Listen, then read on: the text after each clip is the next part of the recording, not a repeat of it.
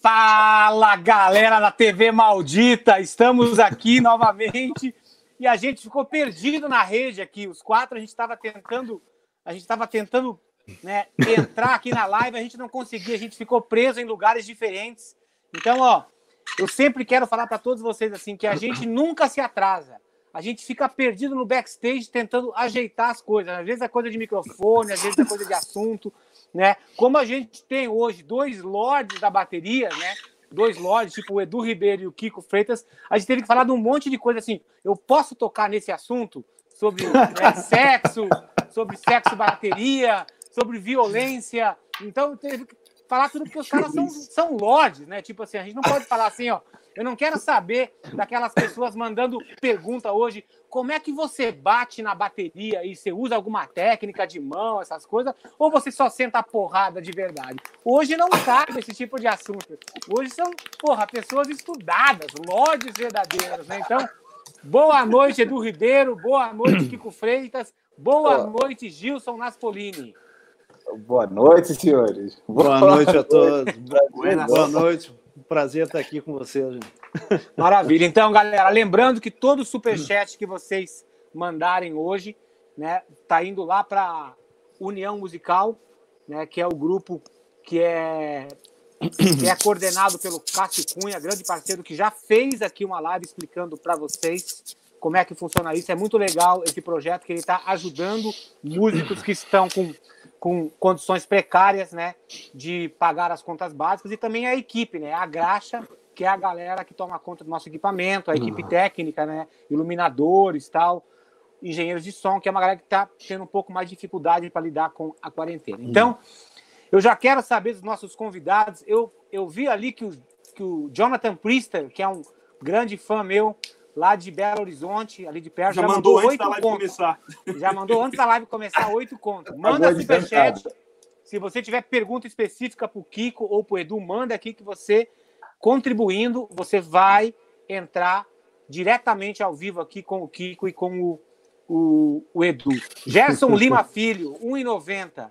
Muito obrigado, senhor aqui, Gerson. Gerson. Em breve o Gerson vai estar com a gente. Então, eu quero saber do Kiko Freitas e do Edu Ribeiro o que, que vocês estavam fazendo quando a pandemia pegou vocês e como vocês estão aproveitando a pandemia com tanto tempo livre. Vocês acabam se atrapalhando assim, porra, eu tenho tanto tempo para fazer as coisas hoje que eu não consigo ser tão eficiente quando eu tinha menos tempo. Vai o Kiko Edu... primeiro. Porque... Não, vai Edu primeiro. Quer falar? É primeiro, Edu. É? Eu falo, então. São muito gentlemen, né? É Ó, primeira coisa que eu vou falar, eu vou falar uma coisa. O Aquiles falou de bater na bateria. Eu me lembro, a hora que você falou de bater na bateria, eu lembrei de uma passagem de som. Eu tocava com o Yamandu e com o Thiago, bicho, e a gente ia fazer show né, naquela cidadezinha pequenininha assim. E eu me lembro de um técnico de som que ele falava para mim, lá na frente, ele falava assim: bate no bumbo! E eu pegava a mão e batia no bumbo. ele fazia assim, mais alto! E eu, pá! Ó, eu avisei a galera da TV Maldita é. Falei hoje no Stories que o Edu e o Kiko eles são muito mais heavy metal do que muito metaleiro que fala que é truzão. Esses caras têm atitude metal, cara. Truzão. Ó, é, antes da pandemia. Pô, esse vou falar uma coisa para vocês. É um lamento. É um lamento, mas assim, sem, sem, sem baixo astral. Esse ano tava sendo, ia ser um ano e estava sendo um ano musical muito bacana. É, é. Eu acho que uns, eu, eu, sou professor também, faço coordenação na Enesp, divido minha, minha vida aí entre dar aula e, e, e, fazer show, mas de uns. Acho que foi no final de 2017 eu tive uma crise existencial braba que eu nunca tinha tido, assim, de repensar é, no que eu estava fazendo, se, se a minha escolha tinha sido certa. E aí eu fui tratar disso e eu vi que eu estava deixando de tocar um pouco, eu estava deixando de fazer as coisas que eu realmente queria fazer com a música. E talvez isso por uns quatro anos seguidos tenha desencadeado aí esse, esse desespero que me deu. Né? E eu fui me aproximando mais, então. Eu peguei 2018, final de 2017, 2018 inteiro, e fui me aproximando de um monte de coisa que eu gostava, e 2019 era um ano que ia ter um monte de frutos, assim, dessas coisas que eu tinha voltado a, a, a fazer. Assim. Então, é, quando deu a pandemia, eu estava de mala pronta para ir para Manaus, que eu ia fazer o festival. De Manaus eu ia a Los Angeles, direto, Caralho. ia ver você. Ah, não. Eu ia a Los Angeles tocar com o Hamilton de Holanda no, no, no duas datas é, no museu, ia fazer um show meu em Los Angeles, que eu tinha arrumado para fazer aí, ia voltar direto para Manaus, ia fazer o Festival de Manaus com o Trio Corrente e com o Hamilton Godoy. É, e aí ia juntar um monte de coisa nessa época de, pandemia, de, de, pandemia, de show. Hum. É, dentre elas, é, no início de junho, eu ia estar nos Estados Unidos lançando um álbum é, com o Romero Lubambo e com o, Romero Lubambo, com o Hélio Alves e com o Ruben Rogers, que a gente gravou ano passado. Tinha uma semana de lançamento no Jazz Standards. Esse mês agora, de junho também, eu ia voltar para fazer uma turnê com o Hamilton de Holanda nos Estados Unidos, a gente ia tocar no Dizes.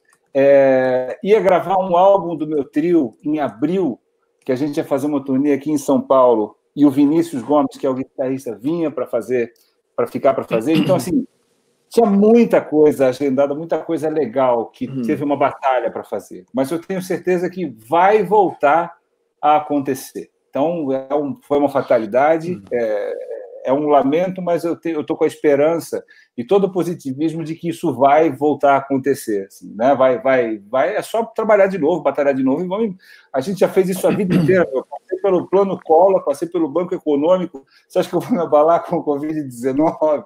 Para mim, está tudo bem. E é, a questão do tempo livre, pelo fato de eu ser.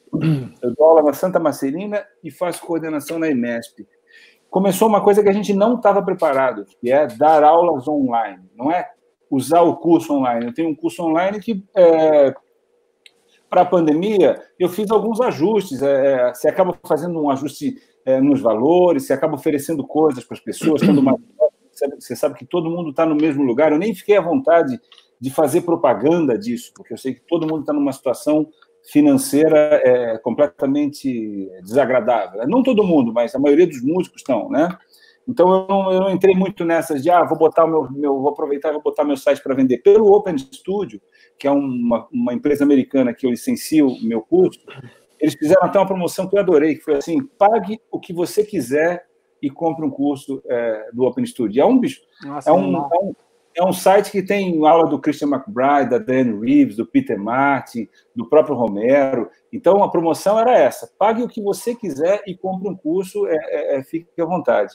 É, só que na universidade e na EMESP, a gente foi calça curta para dar as aulas online. Então, bicho, eu comecei a me aproximar da tecnologia, porque, assim, para o meu site, eu não mexo na tecnologia, eu pago um suporte uhum. e faz isso e pronto, bicho. Eu fico lá bolo as minhas aulas, de vez em quando fico, faço um contato com o pessoal, respondo umas perguntas, mas assim, não estou mexendo todo dia. De repente, bicho, eu me vi tendo que gravar vídeo para dar aula para os caras para amanhã, subir coisa para o Google Drive, coisa que eu nunca tinha feito na minha vida.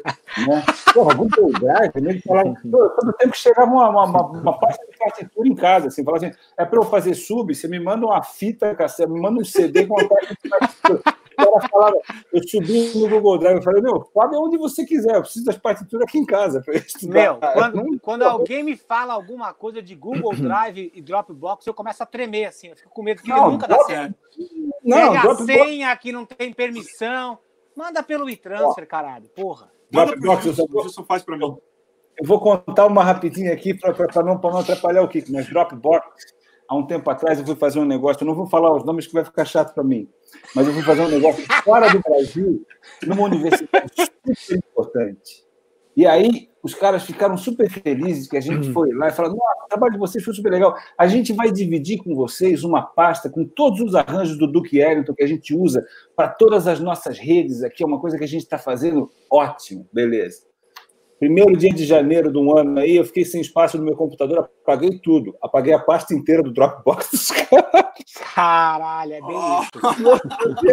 eu, é bem isso. Eu estava em Monte Verde descansando, eu recebi de exclamação assim. Alguém apagou, não sei o que é lá, lá, por favor, recolocar agora. Bicho, eu dei um desespero para recolocar aquele negócio. Eu disse assim, ó, é melhor não mexer com tecnologia. Mas agora, depois da pandemia, eu sei, aprendi a mexer.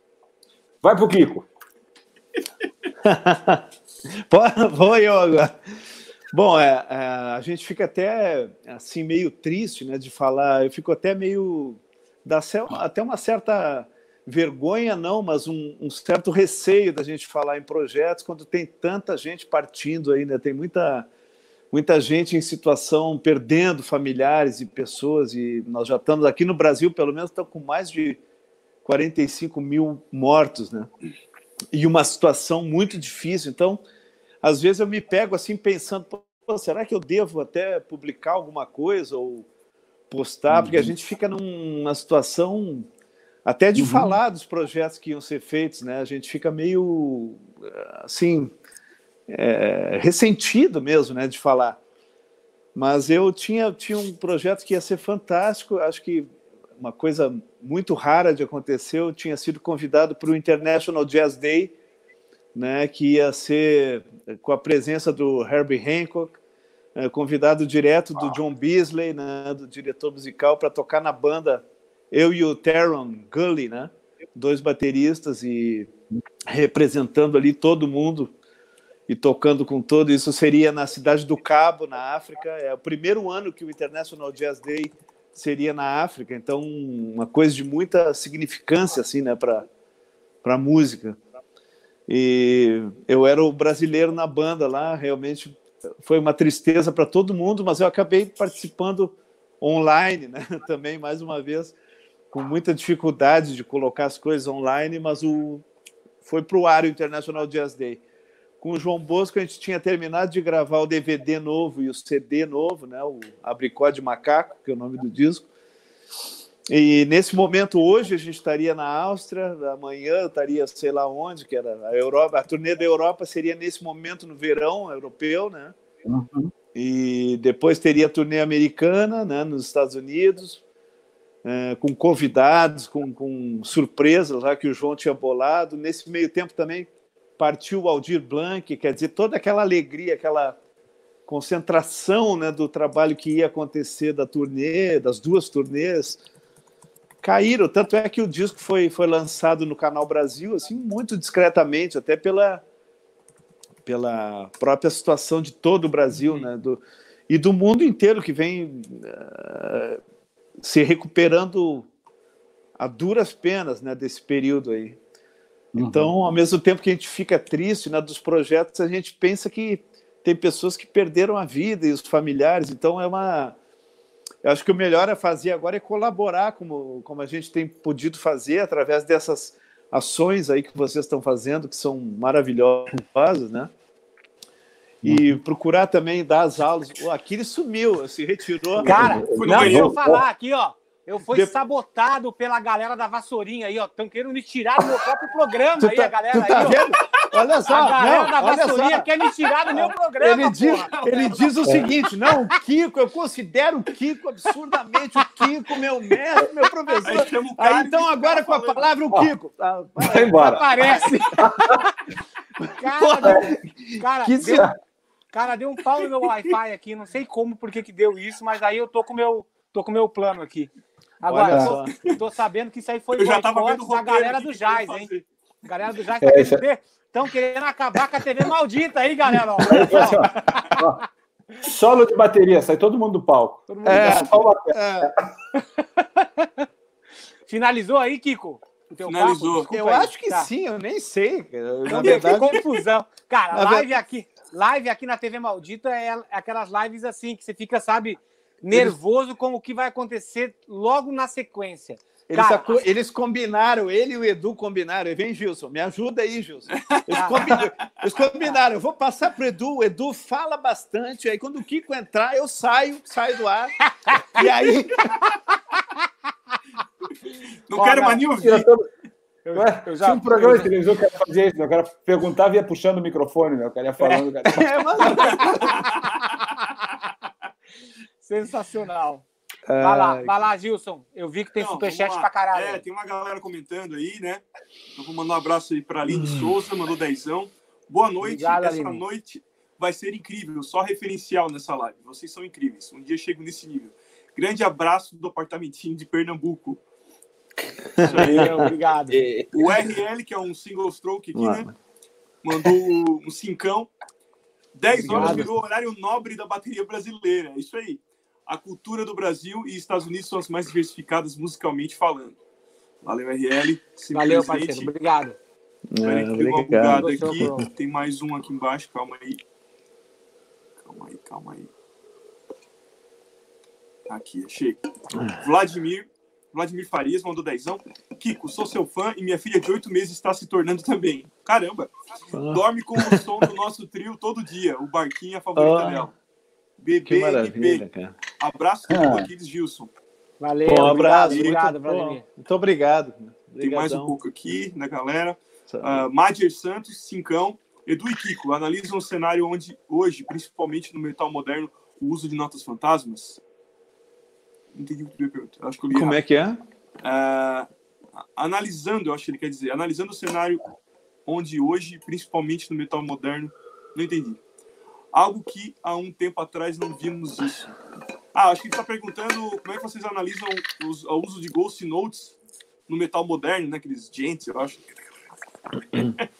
Uh. Eu entendi isso, pelo menos. Mas... É. Galera, Edu... vamos, pelo menos, vamos caprichar vamos, no português. Caprichar aí, né? no português. A gente tem Ajuda duas pessoas letradas hoje, tá? É. Puta que Renan pariu. Nunes Batera. Mas eu não, eu não entendi se é para a gente falar sobre aquilo ou não. Como não, é não é? precisa, não precisa falar nada, Kiko. Ele vai aprender a escrever e daí ele vai mandar. Ele vai voltar para a aula de português. eu só entender, quero dizer, ele, eu ó, só quero, eu quero dizer só uma coisa. quero dizer só uma coisa. Para mim, né, eu tenho um carinho muito grande pelo metal, entendeu? É... Não, é, é verdade.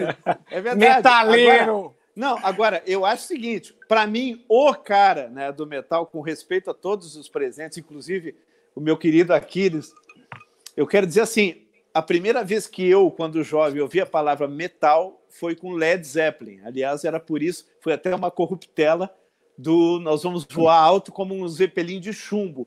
Aí veio a coisa do metal, entendeu? E eu só quero dizer que o Bonzo é um mestre no uso de Ghost Note, entendeu?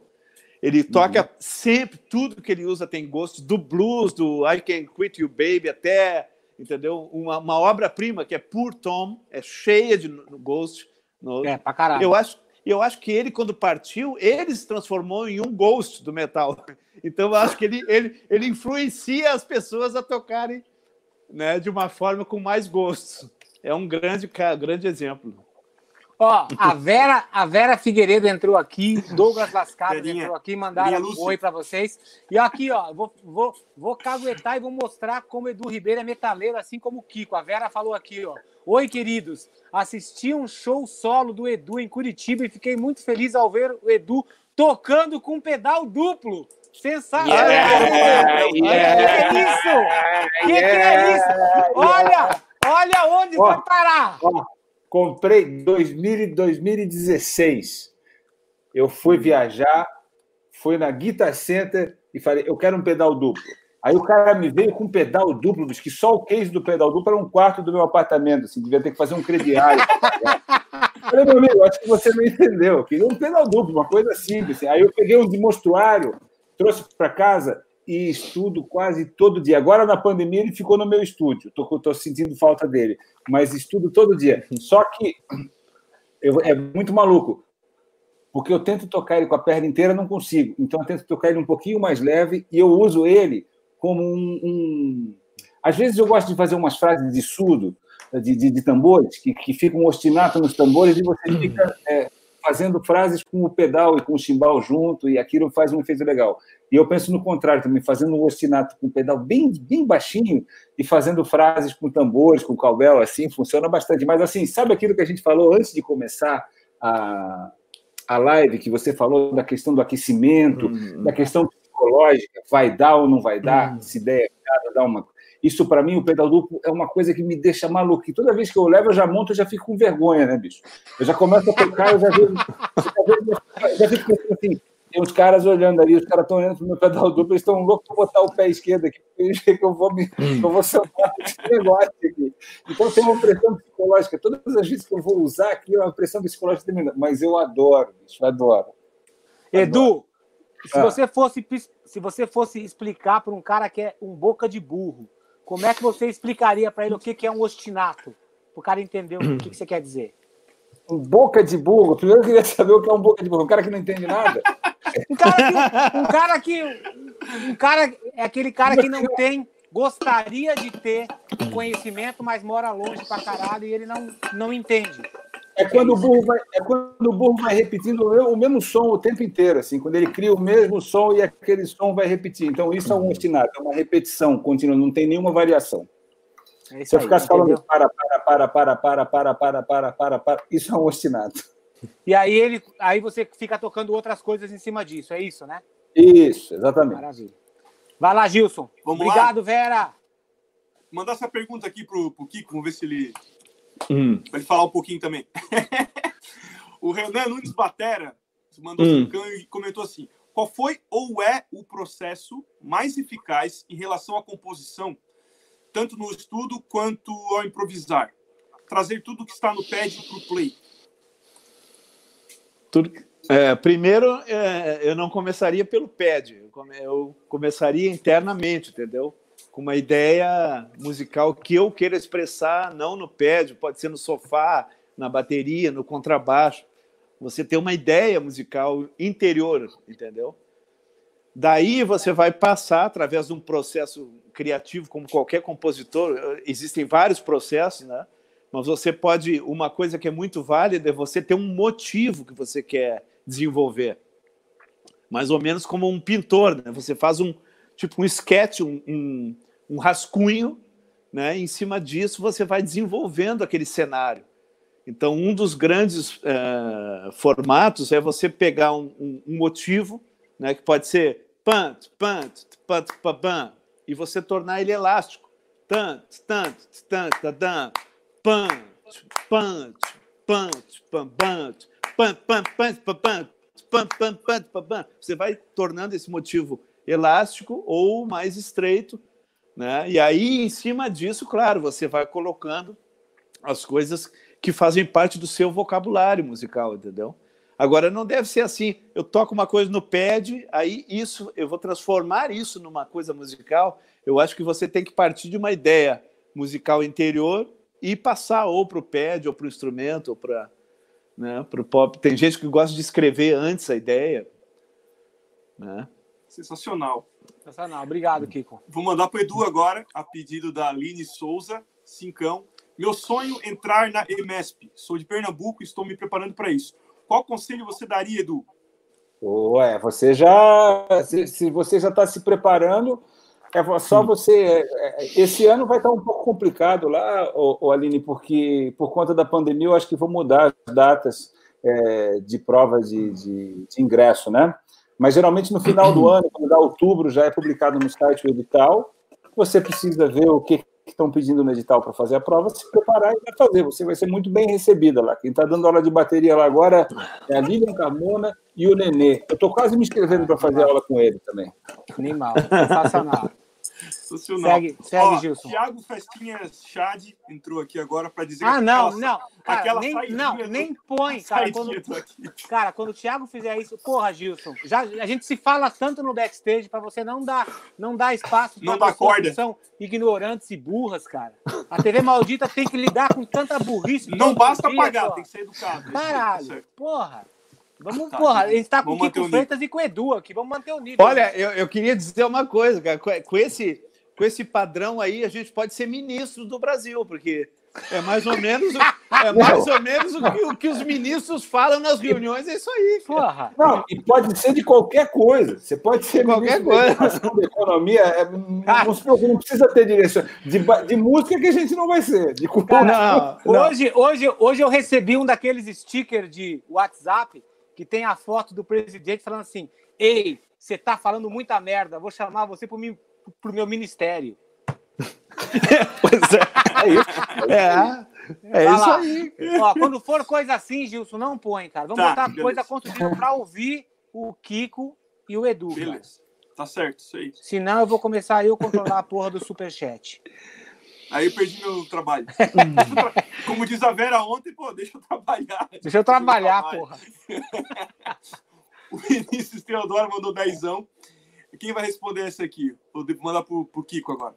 toco em igreja e não posso tocar alto, pois o local é pequeno. E o meu pastor, que também é músico, pede para eu tocar mais baixo, mas sem perder a pegada. Isso é possível? Como adaptar a técnica? É possível, claro que é possível. Agora, você tem que ter formas né, de tirar o som que você tenha consistência, pressão, né? A pressão, uma pressão equivalente, né? A consistência do som, medindo a dinâmica do ambiente e das pessoas para quem você, com quem você está tocando, entendeu? Eu vi um, eu vi um show impressionante uma vez do Herbie Mason nos Estados Unidos e ele tocando num lugar bem pequeno, tocando com rimshot, só que um rimshot numa distância muito próxima da pele, a baqueta subia mais ou menos a uns três dedos da pele, entendeu? Só que ele procurava o timbre do rimshot, não necessariamente a força do rimshot, né?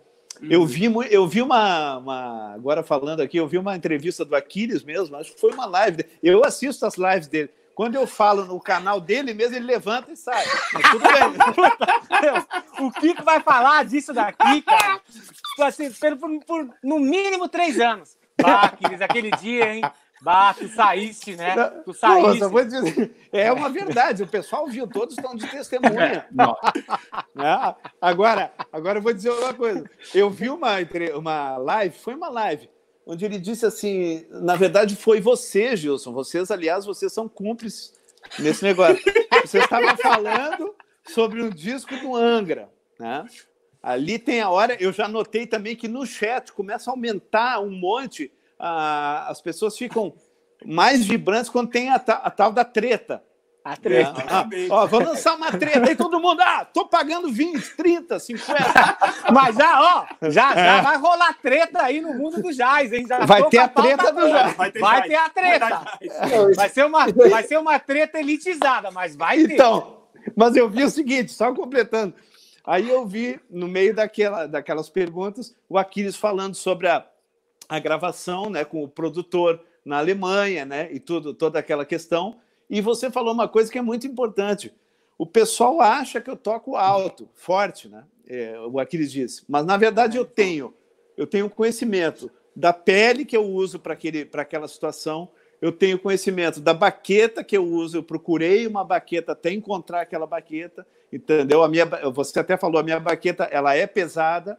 Então eu não toco com força, eu toco com consistência, né? Claro, na região certa do tambor, né? E com deixando a baqueta e a física, né? Uhum. Aliás, hoje já estamos na mecânica quântica, as pessoas têm que aprender sobre as leis da física. Quer dizer, se você usar o peso né, na distância correta a seu favor, você não tem que usar muita força. Uhum. Então, se você usar, por exemplo, uma baqueta 5B dentro da igreja, não tocando forte, mas tocando no local certo da, da caixa, você vai ter um som cheio, né? E você vai ter um não necessariamente um volume estratosférico, mas você vai ter qualidade de timbre. Timbre é uma coisa, volume é outra. Então, eu acho que a resposta é essa. É saber também é que nem a Ayrton Senna. A Ayrton Senna ganhou corridas com uma Toleman, entendeu? Ayrton Senna é fez, verdade, é. fez corridas, ganhou do Alan Prost com três marchas, quatro marchas, eu acho, faltando duas. Então, quer dizer que o que é isso? É saber o carro, você tem que acertar o carro. E o nosso carro são as baquetas, é a altura do pedal, é a mola, a pressão da mola, a altura do banco. Tudo isso é o nosso carro, né? Então, você tem que ver qual é o carro que você vai levar até a igreja. Não pode ser um dragster daqueles que sai fogo. Ah, não pode ser isso.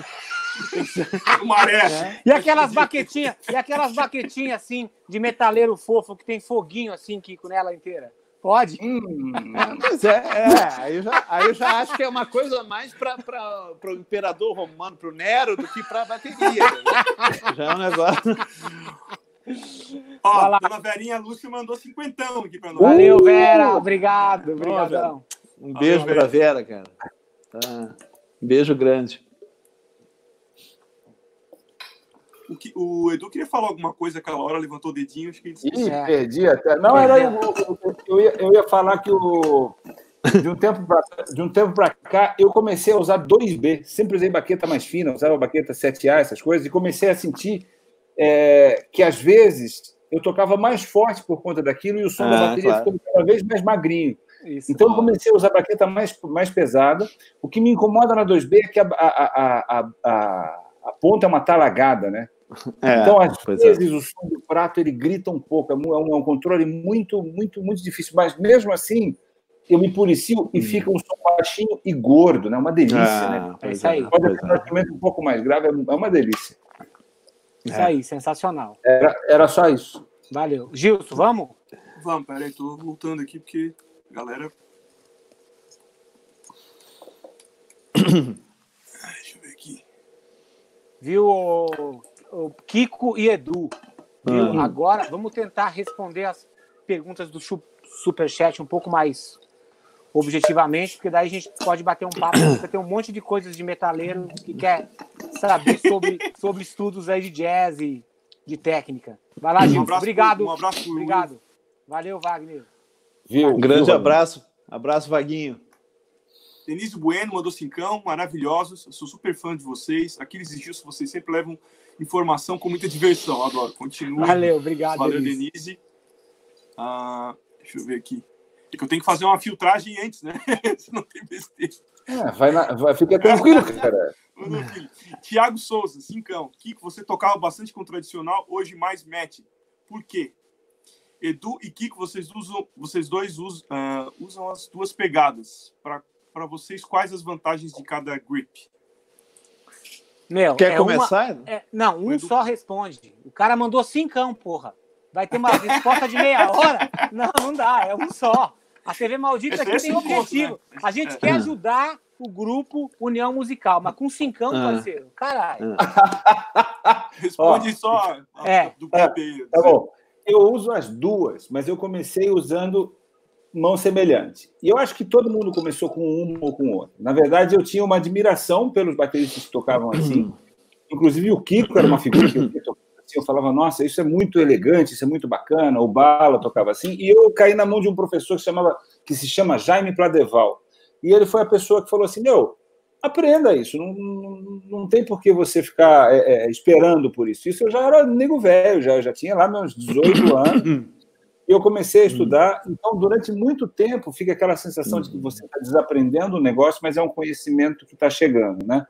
E, e, na verdade, assim, não tem uma coisa que é melhor ou uma coisa que é pior para tocar com uma pegada dessas, né? Às vezes, quando eu preciso de alguma coisa muito que é muito raiz assim na minha vida, que é muito agora eu preciso resolver isso, eu volto para quando como eu comecei a tocar bateria. Assim, eu perco toda a técnica e a hora que eu vejo eu estou tocando é, do mesmo jeito. Quando você perde a cabeça, você volta lá para o seu primeiro lugar, né?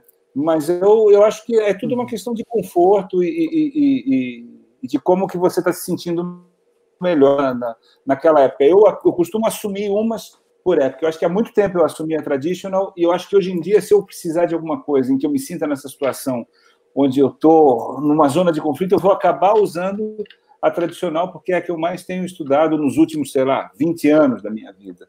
Né? Mas eu acho que as duas são válidas. Não vejo. É, é, é uma coisa para uma ou para outra. Essa é a minha visão. Sensacional. Muito bom. Vinícius Teodoro, cincão. Aquiles é meu bateria de metal favorito. Gilson, assisto os seus vídeos e há uns dois anos uh, aprendo bastante com eles. Parabéns pelo trabalho. Muito Valeu, obrigado. Vinícius. Valeu, obrigado. Notícias. O Luiz Augusto Ebert, 1890. Boa noite. Fiz aulas com o Edu no Festival da Música de Itajaí. E ele falou que tocava samba como americano. e falou que e ele falou que tocava samba como americano. Como melhorar meu approach? Ah, tá que ele tocava, né? Não Edu. Entendi. Falando em Itajaí, né? Temos dois catarinos aqui e dois gaúchos, né? Pelo menos o Aquiles é de coração, né, gaúcho? Sou de coração, é isso aí. segue, segue reto toda a vida. Vai tu, vai tu, responde aí, nego, responde. Eu? Mas já foi para ti. Ah, ele, é, ele... Não, é, ó, então, é. deixa eu falar. Eu esqueci o nome do cara de Itajaí. É, é mas tudo bem. É, para ti, querido. É para ti, ó, o Augusto. É, na verdade, o Augusto, eu devo ter falado isso para você, porque você devia tocar com o bumbo muito forte. E eu conheci um baterista americano que tocava samba muito bem, mas com o bumbo na frente de tudo. Então, eu acho que é, é, isso é uma característica de quem vem da música pop, né? Tem o bumbo e a caixa muito forte e perde um pouco essa referência que está tocando samba. Para você melhorar o seu approach, isso eu devo ter dito para você já naquele momento e falo para todo mundo. A melhor, eu acho que tem a ver com o que a gente está falando aqui. A melhor coisa que tem para você melhorar num estilo ou no outro é ter referência desse estilo, é ouvir e tentar imitar, tentar imitar repetir aquilo que o cara está fazendo, de alguma maneira. Tentar entender como é que é o carro que ele levou para a batalha, tentar entender como é que é a baqueta que ele usa e como que ele usa, como que ele dirige esse carro. Então, sem referência, sem referência musical, se você hum. se apaixonar um pouco por aquilo e tentar imitar, você não aprende a falar. As crianças aprendem a falar assim, elas estão imitando o tempo inteiro. É assim que você pega sotaque de língua americana, japonesa, seja lá de qual for, só ouvindo para você realmente hum. se aprofundar no negócio. Sensacional. Segue, Gilson. Vamos lá. O Edu Rec mandou vintão. Como guitarrista, admito, é muito melhor ouvir vocês conversando. Kiko, ver um show seu com o Frank Solari em Imbé, no início dos anos 2000. Uh, hum. fez, muito, fez meu gosto musical refinar da noite para o dia. Muito obrigado. Valeu, obrigado, Eduardo. Obrigado. Valeu. Um abração, obrigadão. Vamos lá. Olha, o Ricardão, o, Ricardo. o Asp, que está sempre aqui, né? 21,99. Boa noite, galera. Wildchild na área. Uh, Obrigado, parceiro. Abraço Valeu. Pelotas, Rio Grande do Sul, Gauchão aí. O Vladimir Farias mandou. Não seria interessante que esses novos formatos de aulas online considerassem alguns encontros presenciais, um híbrido, um valor justo e, e não agora, é claro. Adorava os momentos de conversas pós-aulas com os tutores. É, realmente, é. né? Valeu, brigadão. É. Ah, Sensacional. Tá, o Tião, o Tião mandou qualquer Tião coisa que eu não entendi aqui. Ele fala numa língua meio estranha às vezes. Tá ótimo. O Tião tá sempre aqui. Muito obrigado, Tião. Valeu. Obrigado. É tô, com as, tô, com as, perguntas saindo pela boca, é. assim, ó. O Marco versus Abreu mandou 10 conto e disse que a crise do, do Edu em 2017 se deveu ao pedal duplo. e perguntou como desenvolver a velocidade na mão direita para execução de samba. Que técnicas usam Edu ou Kiko, né? Que, quem, quem responder aí tá valendo. Para melhorar a velocidade da mão direita executando samba. Pergunta Aquiles aí, ó. Eu? Vai. O Aquiles? Vai, vai Edu. Bom, eu, eu, a partir de um. faz um bom tempo já que eu sou um seguidor né, da, da escola de samba da Portela. Então, falando em samba, né, não falando em samba jazz, nem falando em bossa nova, nem em bossa nova ah, mais contemporânea, né? falando no samba. Então, eu acho que na bateria a gente procura se, se aproximar mais das figuras tradicionais do samba e do sotaque também do samba. Né? Por exemplo, uh, eu cheguei até até sonho de noite com a equipe pessoal do, do Repique da Portela, que são, são grandes repiquistas, repiquinistas ou tocadores de repique, e ali acontece o seguinte: mais uma vez, as leis da física acontecem. Na, na bateria, a gente pode ter, basicamente, né, três fundamentos essenciais, que é o controle, o rebote e o rebote controlado. Né? É, em inglês seria bounce, stroked e stroked and bounced. Então você tem que usar o bounce, ou seja, o rebote, a seu favor a partir de certas janelas de velocidade, que cada um né, pode é, tem que estabelecer as suas janelas. Então, no repique, o que acontece? O cara toca o repique muitas vezes assim, com a baqueta assim, né? E o cara não pode dizer que isso não é uma técnica. Toda técnica é uma ferramenta para executar bem qualquer atividade, inclusive pregar prego, quebrar parede, né? quebrar tijolo com soco. Karatê faz isso, né? É técnica. É técnica. Agora, é técnica pregar um prego, vai pregar. Você bate no dedo, machuca o dedo. É muita técnica. Técnica não é velocidade e também não é. Né? É uma destreza para qualquer atividade. Isso é do grego, técnicos, fazer bem algo. Tudo bem. Então, é, é verdade. Então, o que, que eles usam? Eles usam a, a pegada assim, arremessam né, de lado, lateralmente, e tem três rebotes né, baseados em quatro notas de samba, né, quatro semicolcheias, tem três rebotes. E um tapa com a mão na pele do tambor. Ou seja, é uma tradição africana tocar uma baqueta e uma mão. Né? Isso já vem uma, né, vem uma, um, um eco lá da África, né? Então, de tribos como os Bantos, por exemplo, enfim. Aí são três rebotes e um arremesso, ou seja, só que esse esses três rebotes, às vezes pega no aro, às vezes pega na borda, às vezes pega no centro da pele. Não é uma coisa como, como o norte-americano quer fazer. Sempre no mesmo lugar. Não é assim. É vários, até porque o que faz a beleza da, da escola de samba é o conjunto de vários tocando, o que gera uma sujeira. Você acha que todos vão estar tocando quantizados? Dig, dig, dig, grid? Dig, dig, é. Não. não. É o sonho do Aquiles isso. É o... Então, ah, então aí...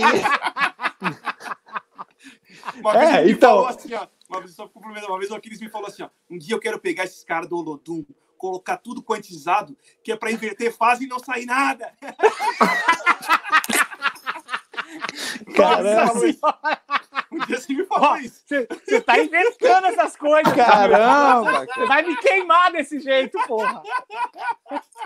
Eu vou dar risada porque na, te, na TV maldita não se pode perder uma piada, mesmo que você se foda com ela. É, entendeu? Continua aí, desculpa. Desculpa, Aquiles, eu estou demitido agora. Continua aí. Valeu. Não, Deu mas só terminando. Então, o que eu faço, o que eu tenho feito, pra, até para ter o assento, esse, esse assento que é o resultante né, de três toques naturais rebotados e um pseudo-controle com a mão, então eu uso um arremesso, né, né, muitas vezes com, com, as três alavancas bem relaxadas, e aí o último toque, que seria o da mão, eu controlo com o dedo, um finger control.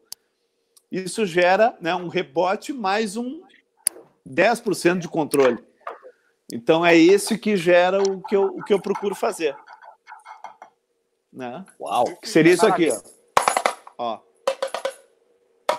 Ó. Então, mais Quem ou menos faz isso. Vivo, senhores. Sensacional, muito bom, muito bom. Vai lá.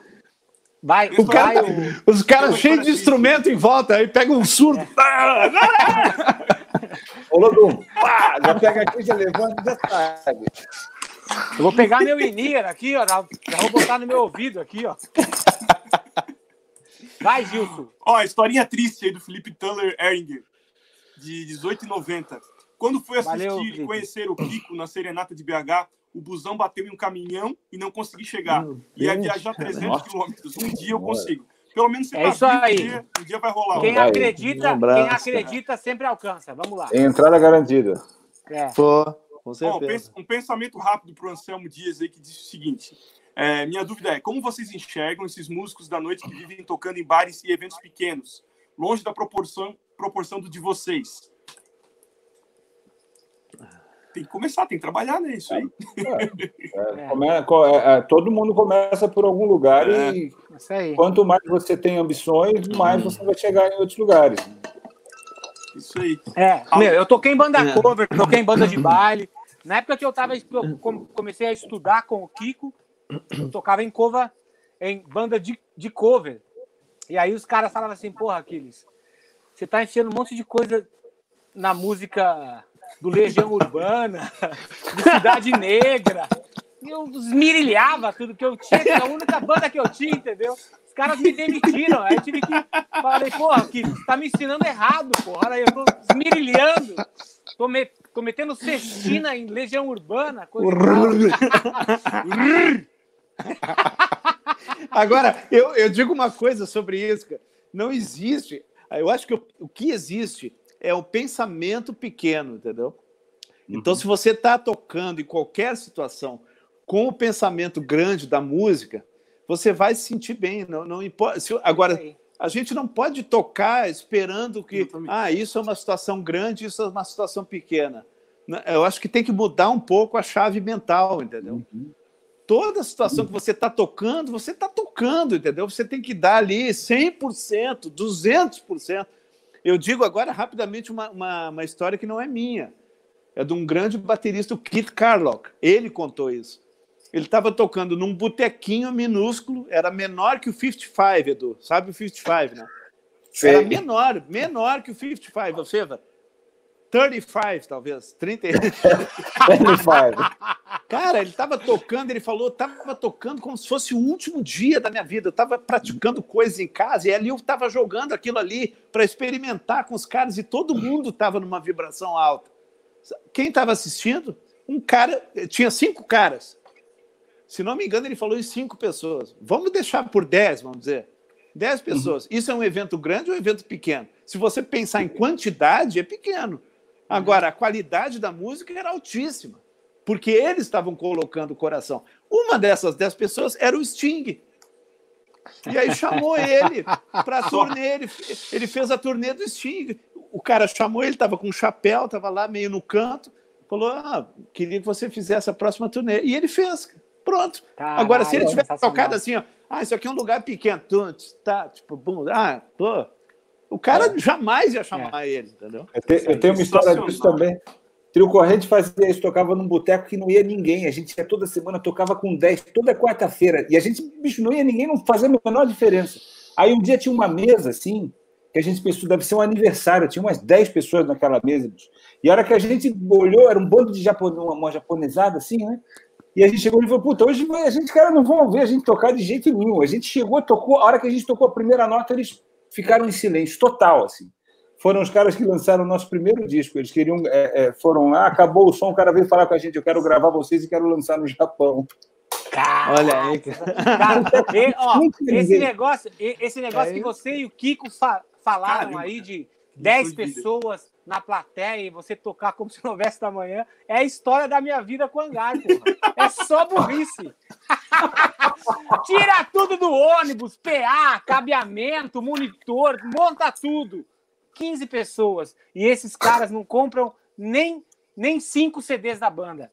História da minha vida, pô. Ó, ó, Aí, ó. ó, ó, vou falar de novo, vou falar de novo. Tá havendo uma injustiça por parte do metal com a situação. Eu fui assistir um show que o Aquiles tocou, quase que eu, eu era convidado, agradeço por isso, mas quase que eu não entro, de tanto público que tinha, tinha fila não, mas e eu aí... É comprei, eu comprei o merchandising, eu comprei a camisa, comprei. Quer dizer, eu fui um dos caras que comprou. E estava lotado a opinião aqui, estava lotado. Era, era a turnê do, do. Era a turnê do Edu, Edu né? Então mas, aí, então, mas aí a gente está fazendo cover do Angra. Eu estou falando do Hangar. É não, mas eu é tipo já vi, eu vi, eu vi é tipo uma banda maldita, entendeu? Uma não, eu maldita, vi eventos, assim. ah, eles estão falando, por exemplo, eu com as minhas bandas, eu nunca tive um ônibus. Ele teve um ônibus que ele chamou de maestro. Eu sei toda a história. Maestro, eu, ele, eu só, um ele só se quebrava. Esse, esse ônibus aí quebrou a banda inteira. Só não, mas eu. Pô. Um, o, o, o, o apelido do ônibus era maestro. Por quê? Porque era um concerto em cada esquina. Um concerto atrás do outro. Pô, vai, mas eu vi. Eu, tá, a banda tem um público. Abraço aqui para o aluno de Oliveira. Luana, muito cinquentão. obrigado. Cinquentão, obrigado, Luana. o Danilo mandou aqui 10 contos e pediu para o Kiko contar a história que ele já contou lá na entrevista lá do, do Aquiles. Então você vai lá e assiste de novo aquela entrevista lá que ele já contou. É, vai lá. cara, a, a o Kiko, para ele contar essa história toda, cara, tipo, vai ele vai ter que entrar é. num clima e tal. Então vai, volta lá Volta lá, volta lá, de novo. É. Pô, que injustiça. Cara, o Kiko com cada Eu fui resposta, o cara que menos falou aqui. Eu fui o que menos cara, falou e ainda levantaram tô... e saíram eu... da sala quando eu falei. Cara, eu tô louco pra perguntar coisa pra vocês e esse superchat não acaba. Vai, Gilson, caralho. Alexandre, Alexandre Oliveira aqui mandou cincão. Aquiles, quando você estudou com o Kiko, você estudou ritmos, rudimentos, o que mais foi? Estudou sobre a vida, não? Estudei sobre a vida e, como eu sempre falo, as melhores aulas com o Kiko eram aquelas quando eu tinha que pagar para ele, que ele me dava aula com mais vontade. Era aula que era mais. Eu já pagava na chegada. Eu pagava na chegada, sabe? Já chegava, recebia. Aí já ficava feliz, assim, porra, aqueles, porra, hoje vamos aprender isso, aquilo. É por isso que quando eu falo, ele sai da sala. Agora está explicado. Eu tenho, eu tenho, uma pergunta, eu tenho uma pergunta. E o dia que você não pagava? O dia que não era pagamento? Como era a aula? Aí o Nazário não, não deixava eu nem entrar. Falaram, não, o Kiko falou que você está com pendências no departamento financeiro. Agora eu estou descobrindo o que, que aconteceu aqui. Estou descobrindo agora, viu? Demora um pouco para a gente descobrir. Me deixaram fora do chat, eu olhando o negócio. Sua câmera está pronta, o áudio está pronto o host, né, o, o, anfitrião chamará você em breve. Eu aqui, pá, pá. e eu mexia aqui. O que, que houve? O anfitrião não está chamando. E eles combinando. Fala da aula que você pagava, fala que ele. É, é uma combinação. Deixa eu só responder aí. Ó, ó galera, quando eu cheguei para fazer, fazer aula com o Kiko, a, a coisa mais legal que teve assim foi que o Kiko falou assim: Aquiles, ó, você sabe que tem muita gente para fazer aula. Então, eu quero saber qual, qual é o teu principal objetivo em fazer aula. Eu falei, cara, eu quero estudar, eu quero aprender e eu não tenho a menor pressa. O procedimento que você achar que eu tenho que fazer, eu vou fazer. Cara, eu tenho orgulho de falar que os sete primeiros meses eu fiquei estudando na borracha com o Kiko, não me arrependo e todos meus alunos se fuderam na borracha comigo também, entendeu? se você, todos, desculpem. É, se você for falar para um moleque de 15, 16 anos, ó, você vai fazer aula, você vai ser bom, você vai entender o que você toca. Só que você vai ter que passar um tempo fora da bateria para você entender negócio de técnica, de manulação, de movimentação, você olhar no espelho, você vai ter que através do ditado, você vai ter que entender o que você vai ter que tocar, você vai ter que escrever isso antes. O moleque, antes de você acabar de falar, ele já saiu da sala. já foi embora, entendeu? Então, e ó, eu vou falar aqui, ó. O, aí o rapaz falou ali se foram ritmos ou então é, rudimentos, né, cara? E eu falo até hoje para todo mundo eu falo isso que o rudimento que é um dos principais que criou uma, uma marca registrada minha foi um exercício de paradiddle do Kiko Freitas, tá? E ó, eu vou mostrar para vocês, entendeu? Porque até ai, hoje, ai, ai. até hoje, ó, eu tenho o caderno que o senhor Kiko me deu. e até aqui... hoje ele promete que vai me dar uma cópia até lá, 30 Cara, anos atrás. Eu já, eu já falei pro Kiko, Kiko, eu não posso te dar uma cópia disso, porque se eu te der essa cópia, você vai acabar a minha vida, entendeu? Vai ter um monte de gente, tipo, se, roubando todos os. Cara, aqui tem as, tem as coisas mais preciosas que eu aprendi, ó. Aqui, ó. Galera dando print agora aí, ó, pra olhar. Aqui, ó. Depois. É... Mete o print aí, galera. Ó, e aqui é... no canto tá, primeira aula, 13 de janeiro de 93. Pagamento. Oh, ah, é? Você falou isso na outra live. Você falou, viu 93. Primeiro ano que eu tava no Unicamp. Caralho. Ó. E tá aqui do lado, aqui, ó. Pagamento em dólar, ok. Anotação do Kiko. Anotação do Kiko, é. Cara, não, naquela época, olha, ó, naquela realmente, época. Realmente, naquela... os ministros, os ministros naquela... do Brasil estão fazendo escola. Estão criando fake news, estão criando Cara, tudo. É caiu até incrível, meu copo aqui, ó. Naquela ah, época, viu? Isso são eram... os... Naquela é. época, as aulas, cara, eram. Como é que fala? Eram. Era, é... era um leasing, você fazia um leasing com ele. É, era, elas, elas eram. É, como é que falava, cara? Que falava assim, eram baseadas, não era baseadas. Era indexa, indexadas, indexadas no valor do dólar. Tava, então, assim. Aí eu chegava lá, assim, ó, saía de manhã do meu escritório. O dólar hoje o dólar de ontem tá tanto. Aí eu ia lá, chegava lá na hora de pagar, o que falou, não, tá faltando 20 reais aqui porque o, o dólar já aumentou.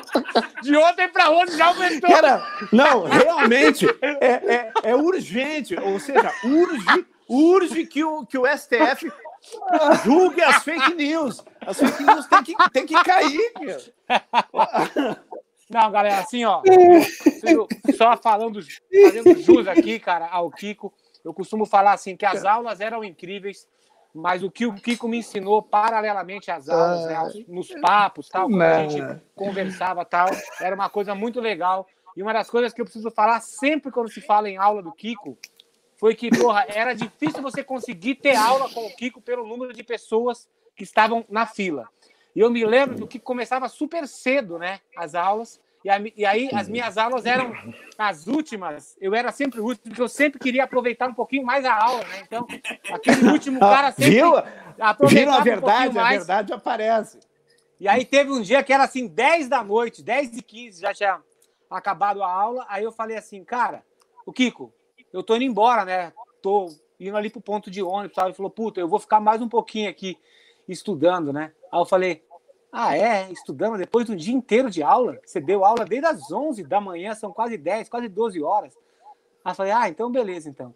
Eu fiz de conta que eu fui embora e fiquei escondido ali no portão para ver se o desgraçado ia tocar mesmo. E, cara, eu saí de lá, era mais de 11 e meia e ele continuava tocando. Eu falei, cara, é isso então, esse é o segredo. É aproveitar todo o tempo que você tem para é você praticar. Aí. Então, aquilo foi foda, aquilo hum. foi um divisor de águas, assim. Muito obrigado, mestre. Obrigado. O resto é tudo brincadeira. Imagina ensinamentos. Pô, agora as pessoas já registraram isso. Não, agora as pessoas já, já saíram da live. Eu vi. É, é, é, da live enquanto falava do dólar. Isso é. ficou aquilo lá. no jornal. Não, pô, a gente está com, ah. está com um número muito bom aqui. Tem mais de mil pessoas vendo a gente agora. Isso é muito ah, bom. Ah, Uau, muito bom mesmo. Legal. Valeu. vai lá, vai, vai Gilson. Cara, a galera vai, vai me odiar, vai me xingar aí, mas eu sou a favor de agora a gente só passar aqui um, um oi para quem comentou, quem fez pergunta. Isso. Porque já foi é. uma hora quase e eu quero ouvir as perguntinhas do, de shopping do Aquiles aí para os dois. Tem muita coisa boa, galera. Tem muita coisa boa. Ó, mesmo. Vamos nessa então? Vou agradecer só aqui o. Então, é, o só passa Tucci, então aí. Que Eduardo Tucci. Então, valeu. Esse cara aqui, ó, transcreveu meu livro, foi Não. tudo errado, diz mas. Diz ele que ia transcrever. Tá valendo. Obrigado, Tuti. O, o, João Antônio Merengue mandou dezão, obrigado. Obrigado. O, o Denis Augusto Linsmaier, Meyer, não sei. Valeu, obrigadão aí, Denis. Thiago, Thiago Santiago. Obrigado, Thiago. Ó, galera, eu, eu tô dando uma olhada nas perguntas aqui de vocês. Eu vou embutir isso nas perguntas aqui pro Kiko e pro Edu. Obrigado isso, aí, Messias. Faça isso. Cristiano, Cristiano. Goulart Olivo mandou quarentão, brigadão, tá? Aí, ó, peraí, isso aqui é legal. Aquiles, volta ali, ó, volta ali. Adair pula, ele é um vagabundo. Ele é um vagabundo, um gordão que tem carro novo, em menos de 40 dias estragou a porta do carro, o carro dele tá imundo. Parece um bueiro, igual a boca dele, entendeu? A boca dele é podre, igual um bueiro, tá deixando o carro dele que nem isso. Volta ali, ó. Ali, ó. O Cristiano. Aquiles e TV Maldita sempre superando. Que time de craques. Parabéns. Galera, vamos ajudar o União Musical. Abraço ao mestre Cássio Cunha, que com muita criatividade teve uma iniciativa brilhante. É isso aí. Brigadão. É isso aí. Brigadão. É isso aí. Grande abraço. Isso aí. Vamos em frente aqui. Se vocês verem alguma pergunta muito boa aí, quiserem falar, a gente, a gente para. Senão não vai dar, não vai dar tempo. Né? O Victor Brasil, 1890, mandou aí. Ó, pera aí, essa, essa aí é boa, vai, volta ali. Essa aí é boa. Ó, Kiko e Edu, gostaria que vocês falassem como vocês acompanham as melodias dos temas e os solistas. Isso é um papo legal. Essa é uma pergunta que até eu quero saber. Vai, caralho!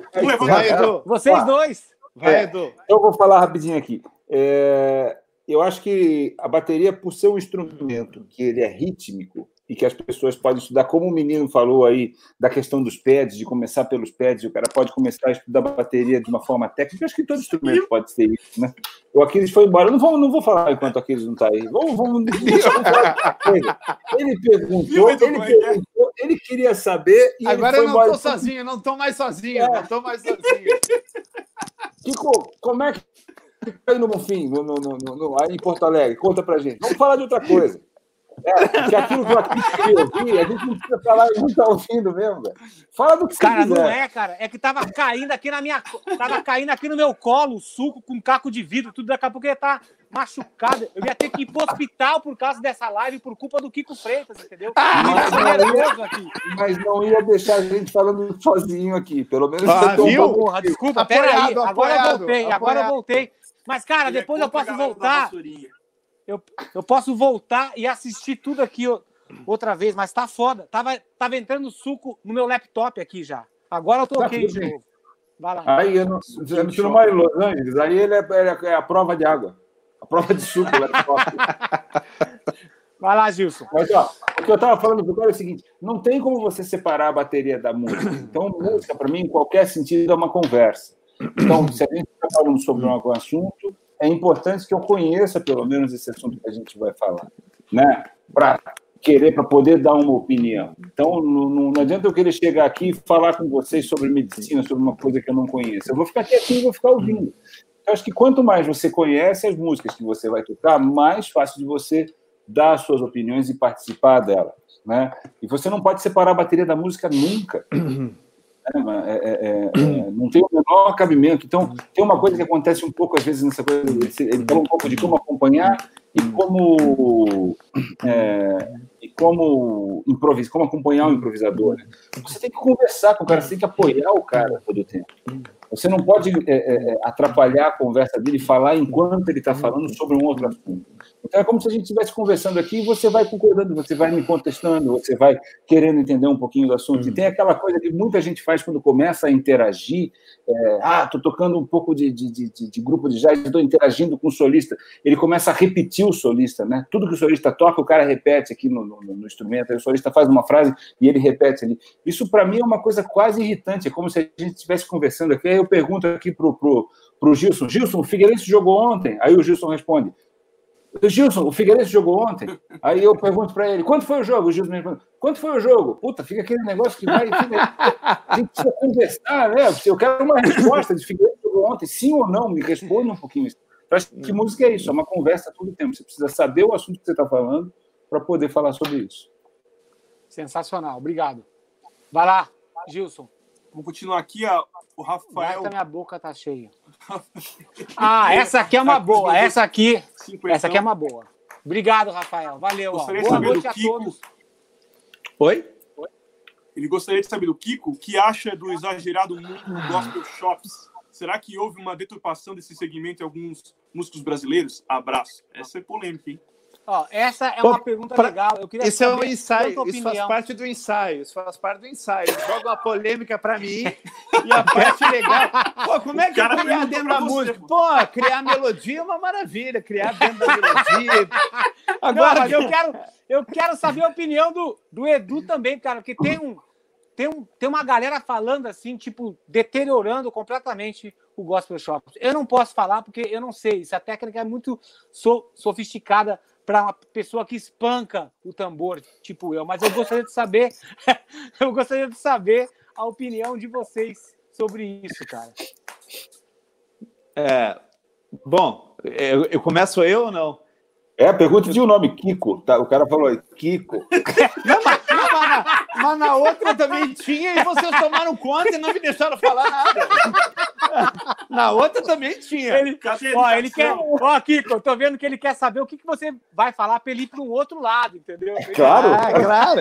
Não, mas deixa eu só completar. Eu vou completar um pouquinho antes o que o Edu falou na, na outra, né, na outra resposta eu acho que o, o quem escreveu ali estava procurando um caminho de como interagir mais junto com uma melodia, de repente. Né? Eu dou uma dica aqui que é a seguinte: é, tem um conceito no jazz né, que surgiu no jazz, mas pode ser repetido em vários estilos, entendeu? Que é chamado o, o, o sombreamento, a sombra. Né?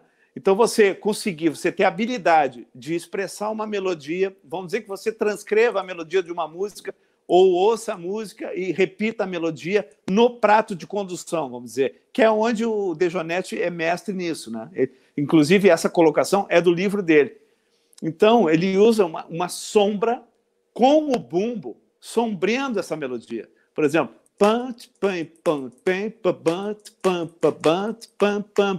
dizer que a melodia é assim.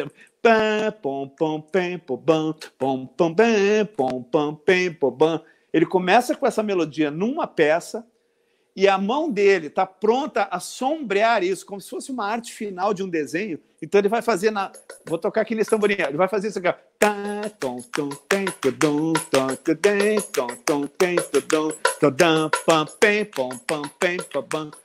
Então ele isola numa peça, não necessariamente a mão direita, mas ele começa claro que para isso você tem que estudar muita combinação, muito, muito, muito controle de, de, de, de onde colocar cada nota, né? mas ele sombreia. E existe o conceito linear que faz a sombra ao contrário, digamos assim, um reverso da sombra. Você faz, por exemplo, uma linha de baixo, pam, pem, pam, no, no bumbo, pam, pam, pam, entendeu? E quem vai sombrear é o conceito linear. Então você vai fazer pam, pam, pam, pam, pem, pem, você isolou a melodia em outra peça.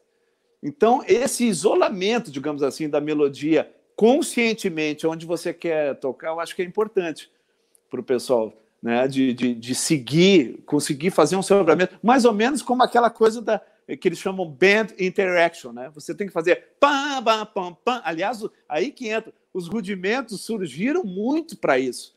Né? Você vê que os rudimentos com toque duplo, eles têm uma figurinha lá da qual eles são os, os hospedeiros, digamos assim, quase como se fosse uma, uma erva numa árvore. Né? Então você tem lá uma semínima e duas colcheias. Pam, pam, pam. Vamos dizer que seja esse ataque.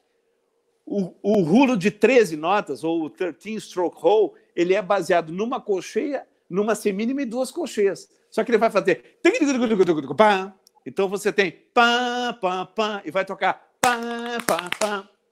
Você canta a melodia do rudimento internamente. Não, não fica preocupado tanto com as notas que você está tocando. Eu acho que isso que demonstrou na pergunta dele lá, de se você se preocupa com nota por nota ou se você ouve a melodia e coloca ela num lugar, né?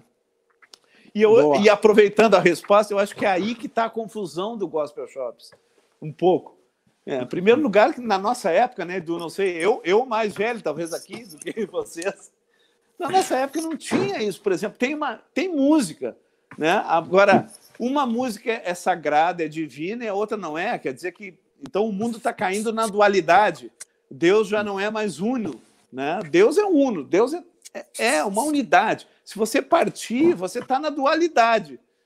Então você não pode dizer que isso é gospel shops e aquilo é shops, não sei de onde, shopping center ou qualquer outra coisa. Você, você, você tem que tocar a música, entendeu? Agora, não, eu, eu, eu, digo, acho que o Edu concorda comigo, tem que ter cuidado muitas vezes com, com o modismo que o pessoal põe para vender. Vamos vender o um negócio. Gospel shops. Pô, gospel são os, os evangelhos, né? a palavra de Deus. Godspell, né? Deus vai falar.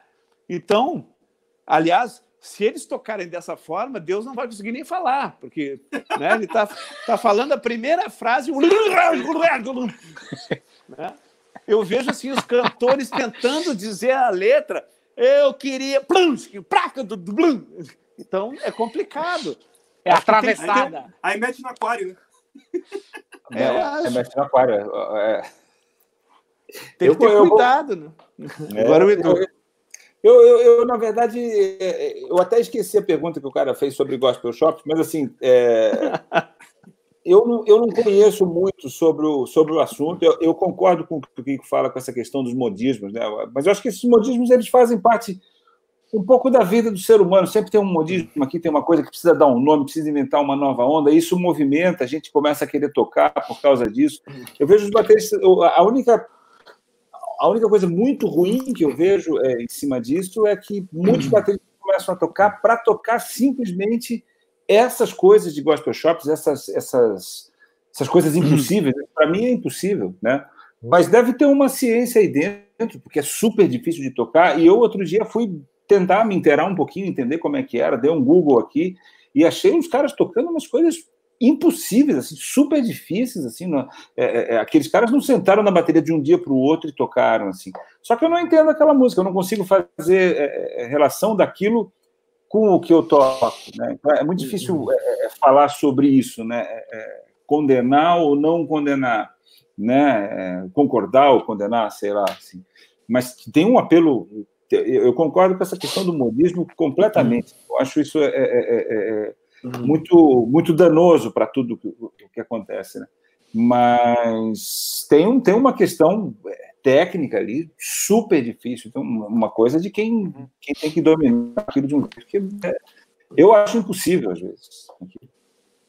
Sensacional. Gilson, vamos passar o superchat rápido, Gilson. Vamos lá. Mandar um oi aqui pro Alexandre Valeu, Portuga. obrigado, Alexandre. Muito obrigado aí. Valeu.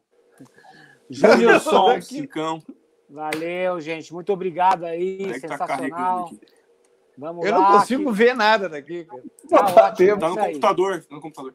Antes de falar valeu. em Gospel Shopping, Gospel Shopping, é isso aí. Valeu, valeu, gente. Tá. Obrigado. Ah. Mais dezão aí do lado ré. Valeu. Quem dá mais? mais? Vamos aqui. lá. Aqui tá aparecendo tá, tá, o que eu quero... Almeida. Quem dá mais aqui, meu Daniel Moraes filho? Ah. Ah, esse aqui, esse assunto aqui é um assunto legal. Aqui, ó, volta ali, ó, Gilson. Para os dois também.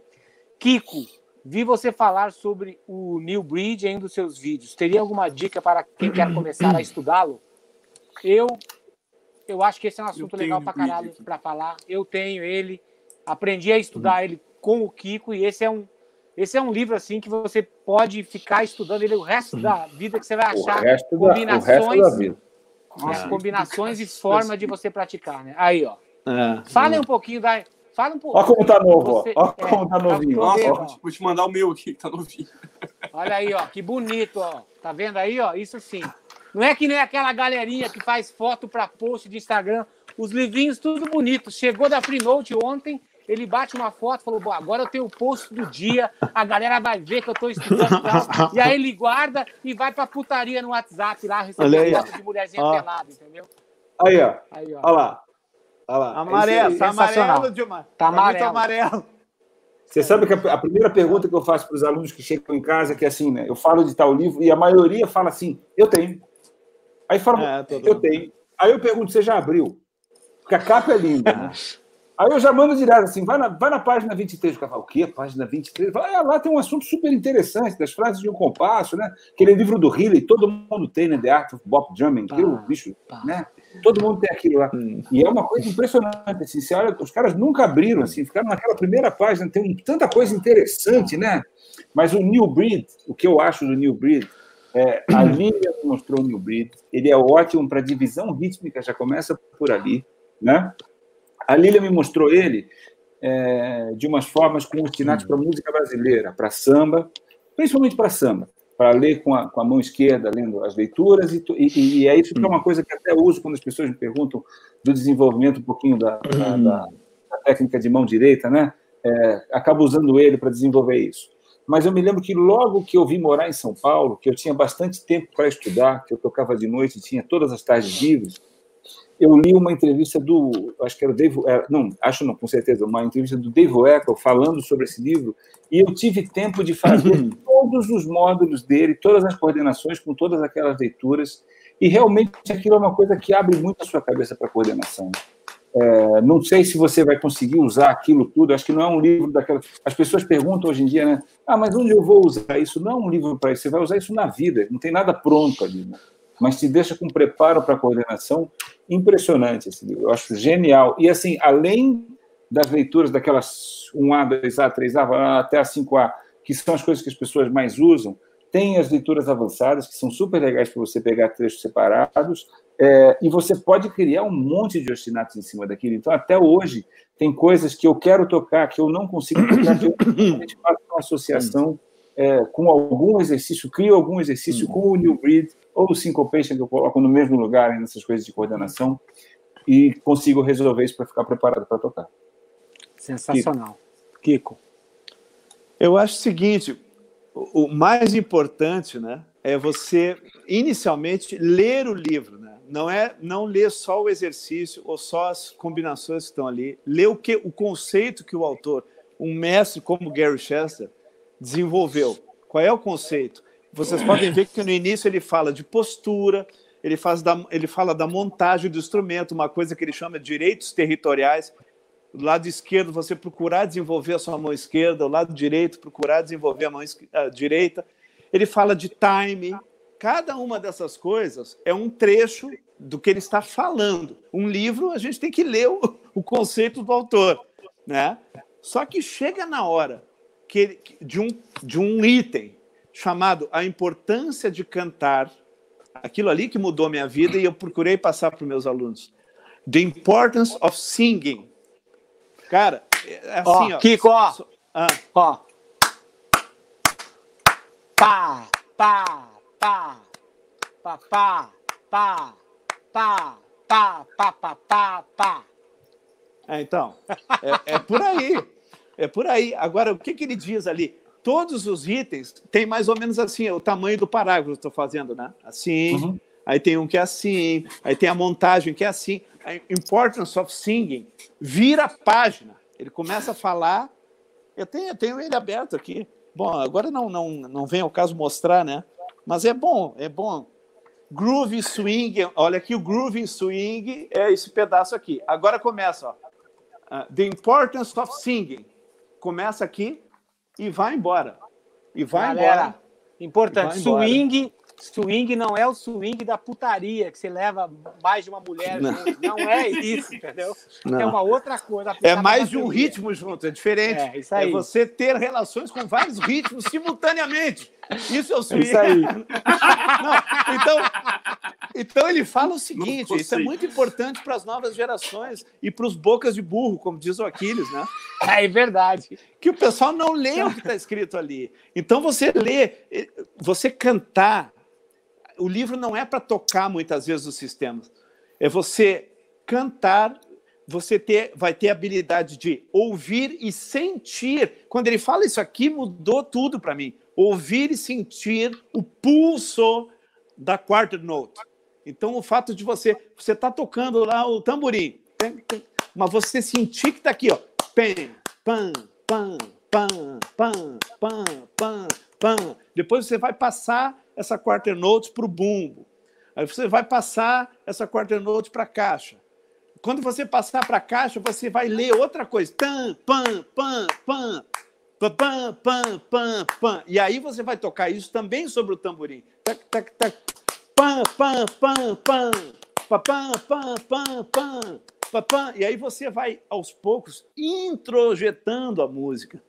Não apenas pegando um exercício de fora do papel para dentro. Não, é de cantar para fora. Então, isso com as coisas mais simples, você cria um sistema. Tim, tim, tá, tim, tim, tim, tá. E aí você tem que ler. Ó, vou fazer tim, tim, tá, tim, tim. Vou ler, ó. Pam, pam, pam, pam, pam. Aí vai no bumbo. Pam, pam, pam, pam, pam, pam. Aí você vai com, isso vai levando, por isso que ele fala tanto da importância de cantar, desenvolve o tempo interno, desenvolve a melodia que você está lendo. Você está lendo a partitura do trompete, mas você não pode parar de, parar de fazer. Então você sabe onde é que está, você está cantando aquela linha. E, ele fala de tudo isso na, na parte, a importância de cantar, que pouca gente lê. Os caras querem ler o que, que pode se fazer com aqueles sistemas maravilhosos, que é realmente é riquíssimo.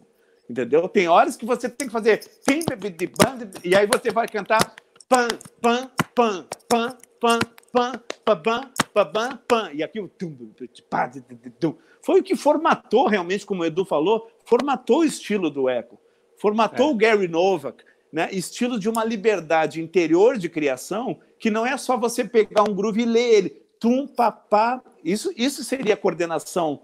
Né? Uhum. Agora, o que ele propõe é uma independência, independência, quer dizer, você vai estar internamente Bem. ligado àquela célula. Você uma... pode estar tocando maracatu. Pim, tim, tum, tim, tim, tim, segundo. Pá, pá, pá, pá, pá, pá, pá. E você vai estar livre para criar isso em outras peças. Eu acho que esse é o âmago do, do Gary Chester. Cara, eu me lembro das aulas com o Kiko, que ele, que ele falava para a gente fazer o exercício e cantando, né? E falando em voz alta. E você falar em voz alta a contagem do exercício é muito mais difícil do que você contar dentro, né? De você uhum, falar assim. Claro. Aí, os meus alunos, né? Muitas vezes quando eu estava passando as coisas assim, aí o cara falava assim, fala, ei, conta alto, eu preciso ouvir você cantando. Aí o cara, tá bom. Aí ele começava a fazer. Ei, canta alto! Alto! Alto, porra! Alto! Ele, tá bom, tá bom, tá bom. Aí ele começava de novo. Aí ele, começava, aí ele começava de novo. Aí ele cantava assim. Ei! Ei! Não, mas eu tô contando. Ele falava assim. Eu estou contando aqui dentro. Eu falei, ah, é? Você está contando aqui dentro? Então eu vou entrar dentro de você para ver se você está contando certo. Não, não, aí não. Aí não. Aí o cara começava a gritar: um, dois, três, dois, cinco. Aí funcionava. Cara, agora, agora você falou isso, eu me lembrei de uma história do próprio mestre, do próprio Gary Chester, onde ele falou que ele perdeu vários alunos porque a aula dele era na sala da casa dele, onde tinha televisão, tinha as crianças correndo, os dois filhos correndo, a mulher cozinhando, aquela casa tipo americana, tudo tudo junto, né? Tudo junto, aham. E o cara tinha que ficar ali fazendo isso aqui, por exemplo, né? né? Pam, pam, pam, pam, pam. E aí, e depois tem outra coisa. Depois que você botar o sistema, aquela melodia, né, no bumbo ou na caixa, você tem que tocar o completo do sistema, mais cantar o tempo daí. Uhum. Então você está fazendo um deslocamento, pim, pim, e você está um, dois, três, quatro, e ela está no outro lugar. E o cara, uma, vários alunos, um deles disse ele nessa entrevista que jogou a baqueta no chão e foi embora. Quase como o Aquiles fez quando eu fui falar. Saiu da live. Entendeu? Agora, é, o cara disse assim, quebrou, e quebrou o copo, aí, foi pior, né? Cara, quebrou o copo no chão. É, ó, olha o estado do copo. Ó. Ô, Kiko. Aí, ó. Ô, Kiko, vou tomar vidro. Eu vou mostrar, eu vou mostrar o quão metal eu sou, vou tomar vidro agora, entendeu? Caramba, agora sim! Desculpa interromper, ô, Kiko, essa entrevista, tem uma edição do, do Gary Chester que tem uma entrevista, né, que foi colocada uma entrevista num CD do, ah, do Breed. Da, não, não, sei se foi daí que da, você ouviu essa não foi daí, mas eu sei que essa entrevista possivelmente esteja lá, que é de uma aluna dele, que fez o New Breed 2. Ah, então né? é, é, acho que deve ser isso aí. Deve ser na, é, nessa edição. Só que essa entrevista, se não me engano, eu vi numa revista Written, inglesa, e quem está falando isso é o próprio Eco, se não me engano. Tá, agora, não, Gilson, não... chega de Chega de mimimi agora, vamos entrar na parte polêmica, porque a TV Maldita tem que causar, entendeu? Mas antes de mais nada, mas, peraí, mas, aqui com o superchat. Você não pode, você não pode sair é. agora, Kiko. Fica aí, ó. Mas eu vou quero agradecer. Não, eu, só quero terminar rapidamente, porque não ah, terminou. Ah, tá. Aí o Gary Chester olhou para ele quando ele reclamou, falou: "Você quer que eu me concentre? Você fala que o seu livro, isso é outra coisa que ele fala, concentração, né? Desenvolver a concentração através do livro. Aí o cara diz: pô, você quer que eu me concentre com a tua mulher cozinhando, as crianças gritando, entendeu? A TV nesse programa aí horrível. Ele falou: pois é, isso tudo tem um porquê. Por isso que a aula é aqui. Você tem que se concentrar. Concentra na música que você está fazendo, não no que os outros estão fazendo. Essa aí eu achei, achei genial isso. Ó, Cristiano Galvão entrou aqui, mandou um abraço para vocês todos aí. Ah, que legal. Tá aqui assistindo um a gente aqui. Obrigado. Ó, então é o seguinte, ó, eu quero só agradecer rapidamente. O Lobalaio mandou quinzão. A Daniela Brunetti, ela mandou 37 reais, falou, tá maravilhoso assistir, parabéns para vocês quatro. E ela Brunelli, mandado... Brunelli. A Brunelli, é, Brunelli. Brunelli é. E ela mandou mais 37,90 antes, sem nenhum comentário. Então, muito obrigado. Mandou quase quase 80 conto aí. Muito, muito obrigado. Obrigado, Dani. Obrigado. Dani. Então, aqui, ó, Wesley Christian, deixa eu ver se, é, se essa daqui vale a pena. Uhum. Eu tô ficando quase sem bateria, aqui, só para avisar vocês. Tá, peraí. Ó, Tem duas, pensando... é, Vai no tamborim mesmo. Não, se precisar, você liga o, liga o, o ah. carregador e tira o fone. Mas, ó, eu quero depois, guarda essa do Wesley que a gente faz daqui a pouco. Galera, agora a gente vai começar a bater papo, porque tem muita coisa que eu quero perguntar para o Kiko e para o Edu, que são coisas que vocês vão ver, que vocês vão aproveitar muito mais do que essas perguntinhas de apartamentinho de Copacabana. O que eu quero saber de vocês. Eu vou ter, dois... eu vou ter que ligar. Então eu vou ter que ligar o carregador, cara, porque não vai, não vai dar. Já tá desde, que, desde que o Steve Jobs morreu, a Apple virou uma, uma, uma coisa horrorosa. É, Espero que me esse... deem um novo iPhone, porque isso aqui a bateria não dura nada. É Entendeu? É verdade. Ô, porra, esse negócio de ou eles vão mandar. Ou Fica tranquilo, eles vão mandar. Fica sossegado. É, deixa eu te dar o endereço ao vivo aqui. Eles vão mandar. É. Ó, escuta aqui, galera. Falando sério, assim, vocês dois, assim, a gente sabe muito bem que é, esse negócio do, do olho gordo, da inveja, é uma coisa que é natural, que muitas vezes as pessoas sentem sem querer sentir. Né? Mas pelo fato, especialmente, eu percebo muito isso em feira de música. Quando você vai em feira de música, você encontra toda aquela galera que basicamente todo mundo está ali pelo mesmo motivo, né? Fazer um hangout, conhecer pessoas, se relacionar para futuros negócios. Quando vocês estão numa situação dessas com mais do que um músico, dois, três músicos, e essa, e essa galera começa a falar abobrinha de outros músicos. Como que é? Como que vocês se sentem numa situação dessa? Vocês, vocês falam assim, tipo assim, meu, se esse boca de burro tá falando dessa outra pessoa, na hora que eu virar as costas, ele vai falar de mim também. Então, como que vocês lidam com esse negócio da politicagem no meio da brodagem? É, eu vou, eu vou, posso começar, Kiko? Claro. Eu acho que a primeira. Eu, eu comecei a tocar numa, na banda de baile do meu pai, com, em família, assim. Então eu sempre digo que a minha família era a banda de baile inteira, assim, além dos meus tios tocarem lá. É, todos eles eram amigos assim, a gente não tinha aquela coisa de no final de semana ir almoçar na casa da avó e jantar na casa do tio, nada disso. A gente entrava no ônibus e fazia aquilo lá que você fala, desmonta o multicabo, monta não sei o que lá. Então, bicho, minha família era aquilo ali. Então, eu cresci nesse mundo que não tinha isso. Não, claro, sempre tem um que fala mal de uma coisa, outra, entre eles ali, mas era meio na, na lata, na, na boca, né?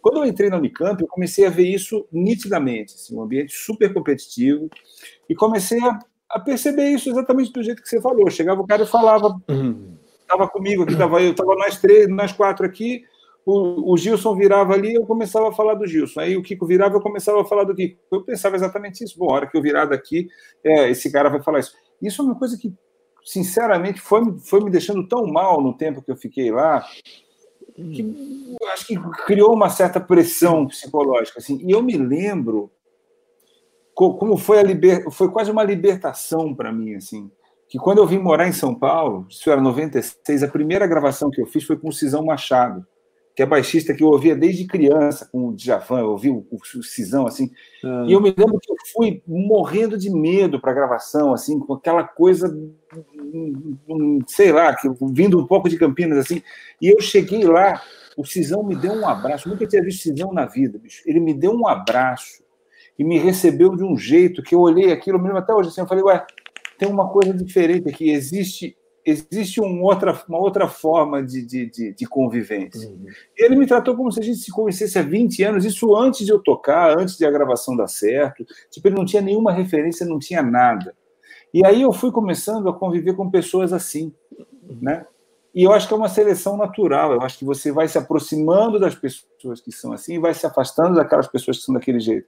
Então, quando eu vejo isso, o, o Aquiles, eu sinceramente é tão natural, a hora que eu vejo, eu já não estou mais prestando atenção, eu já não ouvi mais, eu já não sei mais o que o cara está falando. Acho que faz muito tempo que eu, que eu, eu, não preciso nem dar um corte no cara. Assim, naturalmente o corte acontece, sabe? Você, da hora que você viu, você já saiu de perto, você já não está mais participando daquilo. Mas é existe e é lamentável, é, é o que eu tenho a dizer sobre isso. Não. E você, o, o Kiko, eu sei porque é o seguinte, o Rio Grande do Sul é um estado que é muito seletivo, né? E a gente tem muito músico bom, então isso é uma coisa assim que, que a gente sente muito lá, entendeu? De quem vive. Então, assim, tipo, eu sei que isso aí acontece, mas eu quero saber do Kiko como que ele tira essa aí de letra, Kiko. Especialmente porque o Kiko foi um dos pioneiros lá no mercado a sair assim nacionalmente, interne, internacionalmente, né? E a fazer coisas que todo mundo buscava, entendeu? Tipo assim, puta, ele, ele porra, eu queria ter um patrocínio, o Kiko já tinha, entendeu? Eu queria tocar no Rio, o Kiko já tinha ido tocar. Eu queria tocar num festival de batera, que o, o Kiko já tinha ido. Então ele era uma referência para todo mundo e as pessoas, de uma certa forma, elas não conseguem lidar muito bem com o sucesso alheio, né? Elas preferem alheio atirar uma pedra do que falar assim, meu, se esse cara conseguiu, eu quero ser amigo dele, eu quero aprender com ele para eu também conseguir fazer, entendeu? É a história da panela de caranguejo, entendeu? Os caranguejos estão tudo lá tentando sair, todo mundo está tentando sa sair, aí ninguém se ajuda. Aí tem um cara que fode as garras dele inteiras, tipo assim, carne viva já as garras. Tá lá na pontinha quase saindo. Os outros caranguejos todos fazem uma pirâmide não para empurrar ele para fora, para puxar ele de volta lá para o fundo do caldeirão. É. Pô, eu acho que vocês já falaram tudo, não tem mais o que falar. Não, o, Kiko, o mestre Kiko sempre tem uma forma muito, muito é, delicada ah. e, e, assim, com muita sabedoria hum. a forma como você fala. Eu acho que você vai, né, a, a forma como o Edu falou foi muito legal mesmo. O metaleiro já fala assim: não, se o cara começar a falar mal do brother meu, já meto a mão na cara dele, já boto um pé na boca dele e acabou, entendeu? É isso aí. E pronto, ele nunca mais vai, vai ousar falar aquele monte de merda, entendeu? A gente Posso quer saber de vocês. Uma frase. Pode falar, Gilson. Uhum. Eu vendo essas discussões assim, de internet, eu vi um comentário esses dias que eu achei muito legal, que, que diz o seguinte: ah, dentro do, das classes, da classe musical, né? Alguém que é melhor que você nunca vai se preocupar em falar mal de você. achei isso sensacional. Exatamente isso. Lindo isso. Kiko, não te esconde, Kiko. Dá o nome aos bois. Eu quero papo. Dá o papo. Pois isso aqui está virando uma verdadeira CPI, né? É a CPI. E uma acariação. Uma acariação. Eu acho, eu acho o seguinte, cara. É, bom, eu acho várias coisas sobre isso. Primeiro, eu já vivenciei isso na pele inúmeras vezes, né? É, eu não vou citar os nomes que o Aquiles pede e tal. Ah. Ah, agora, eu vou citar o nome de grandes, grandes pensadores, o Lao Tse, por exemplo, o, o, né? um grande pensador oriental. Ele diz o seguinte: se você está numa situação de conflito, muitas vezes você se retirar? Uma retirada estratégica é uma batalha ganha. Então, quando o ambiente não faz bem, pra, não só para mim, mas como para a música, a música fica tensa, entendeu? Eu acho que a gente, o melhor caminho é uma retirada, entendeu? Porque você não vai mudar aquelas pessoas que estão ali falando.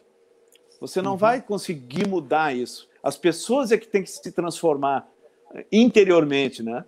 Como o Gary Chester fala, tem que brotar de dentro da, da própria pessoa, né? Agora, quando isso acontece, eu sinceramente isso me deixa tão. Eu vi isso acontecer, não foi. Aconteceu várias vezes no, no sul, né, como aqui eles falam, que é um lugar muito. Para começar, pela própria música, uma coisa muito. Né, uma coisa aguerrida e, e tudo isso. Agora. São muito, muitos reis, né? Tem muitos reis aí nos Pampas. Tem muitos reis, muitos reis. Agora eu digo o seguinte: o... Em São Paulo eu sofri isso. Eu abandonei, eu saí de São Paulo porque a turma, talvez, eu não tive a, a, a graça, né, digamos assim, que o Edu teve de cair numa turma. Depois eu conheci tanta gente em São Paulo, tanta gente boa, tanta gente de coração, assim como ele falou do Cisão, né? Mas eu caí numa turma extremamente competitiva e que falar, bom, chegaram a falar mal do, do Ed Gomes tocando com o Bill Evans. Daí eu pensei, o que, que vai sobrar de mim para mim? Entendeu? Eu fui, eles me convidaram, que nem aqui na live, me convidaram, eu fui falar a primeira intervenção e saíram. Quer dizer, Caralho, e eles, os três, me deixaram de fora aqui antes. Eu olhando o microfone, está ligado. Você vai ser chamado, você vai. E nada. Não, fora de brincadeira. eu, eu fui convidado a dar uma canja no Sanja por essa turma. E eu cheguei lá, sinceramente, o que eu vi, a cena que eu vi, me chocou até hoje. Eu, é claro que as pessoas se transformam e buscam uma transformação, isso é muito importante. Agora, você ficar num ambiente assim, onde tem uma televisão, aí está tocando, na época do VHS ainda, antes de começar a gig, né, tinha um VHS, estava tocando Bill Evans com Ed Gomes. E os caras estavam simplesmente rindo do Ed Gomes, dizendo que era um baixista, que eu não vou nem citar a outra palavra que eles disseram. Estou com 10% de bateria. Uh, aquilo ali me fez tão mal. E dentro do trabalho onde eu estava inserido, acontecia isso muitas vezes. Um saía, o outro, pô, mas esse cara ah, já tocou melhor, né? Tá, pô. E aquele bah, que... E esse improviso, que improviso é esse? Bicho, Meu bicho, Deus, esse, esse bicho me deixou muito incomodado por muito tempo. Eu treinava Aikido e eu queria, na verdade, a minha vontade interior era torcer essas pessoas. Kataguruma, é, Kotegaeshi, Daisankyo, Dainikyo, tudo, tudo que era possível, mas eu me continha e eu resolvi torcer a mim mesmo. Como? Indo embora. Porque é um ambiente que, quando faz mal para você, é aquela velha coisa, os incomodados que se retirem. Uhum. Eu preferi me retirar. Aonde eu fui cair daí? Pô, com, com, no trabalho do João Bosco direto.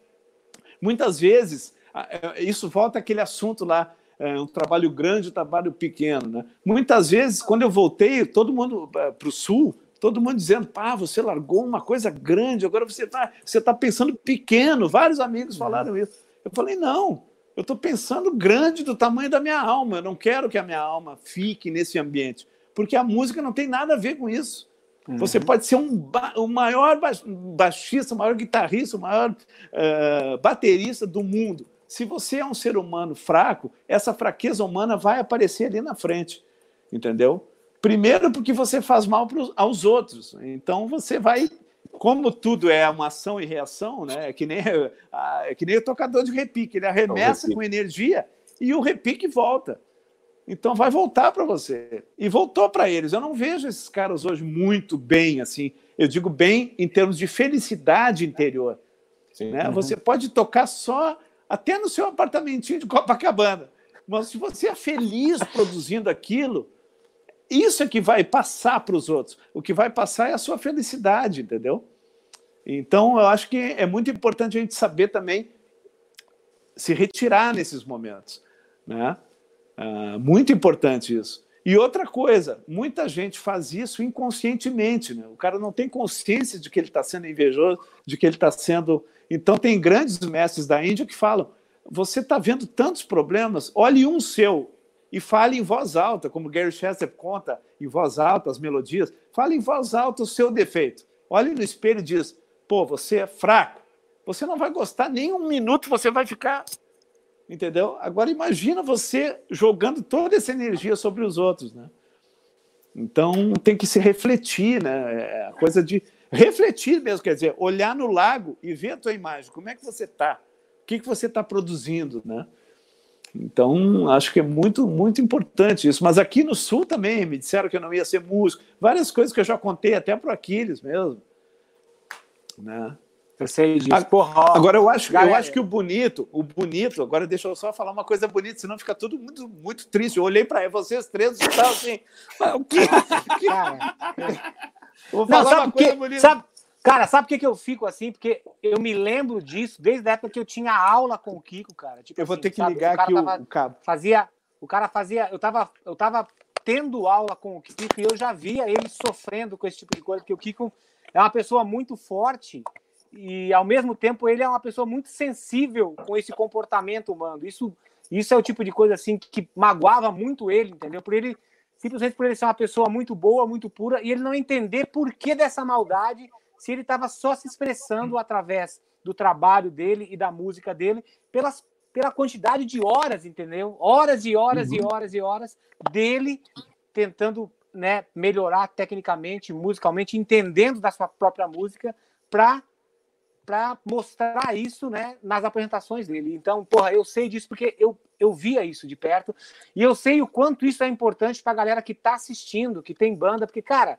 quantas vezes você toca, você toca em bandas, né? Que você simplesmente não se dá com a pessoa. Eu tenho um grande amigo meu, que com certeza é um grande amigo de vocês, que ele me falou assim, cara, a, a minha vontade era mandar isso aqui tudo pra puta que pariu. Mas como eu já me fudi muito lá atrás, e agora eu não vou deixar esse sucesso para outra pessoa entrar aqui. Então, eu vou continuar aqui, entendeu? Mas eu gostaria de não estar aqui.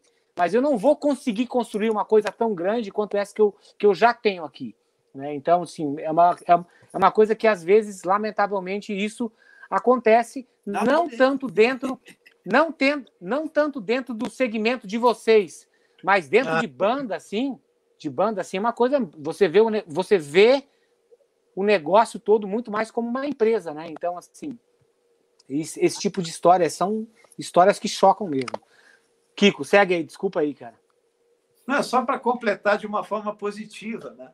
O, você falou agora que aprendeu, né?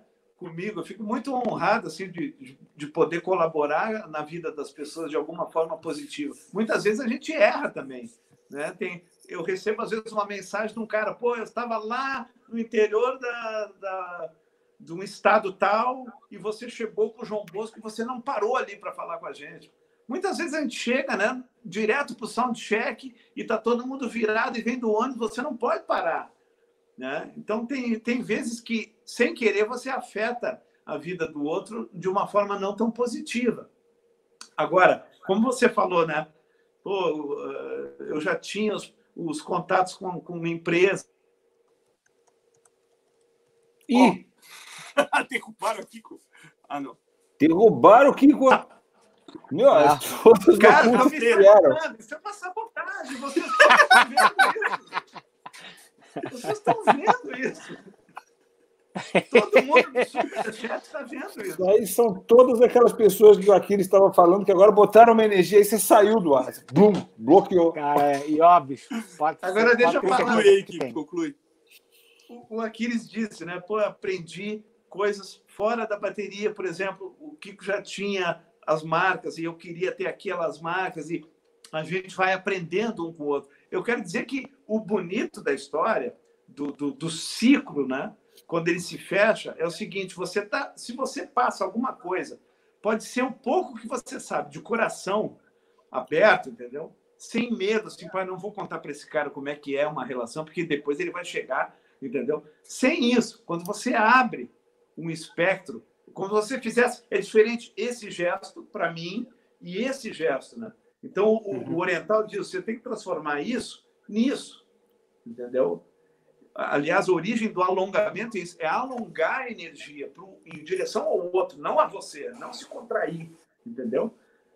Quando você passa isso, depois o mundo girou e o Aquiles não precisa dizer que é uma, talvez é, é o maior representante do Brasil nesse sentido, né, de, de ter um nome que atingiu um, uma, uma estratosfera no estilo que ele escolheu, entendeu? Com todo o apoio, toda a, a relação é, franqueada com as marcas que ele tem, entendeu?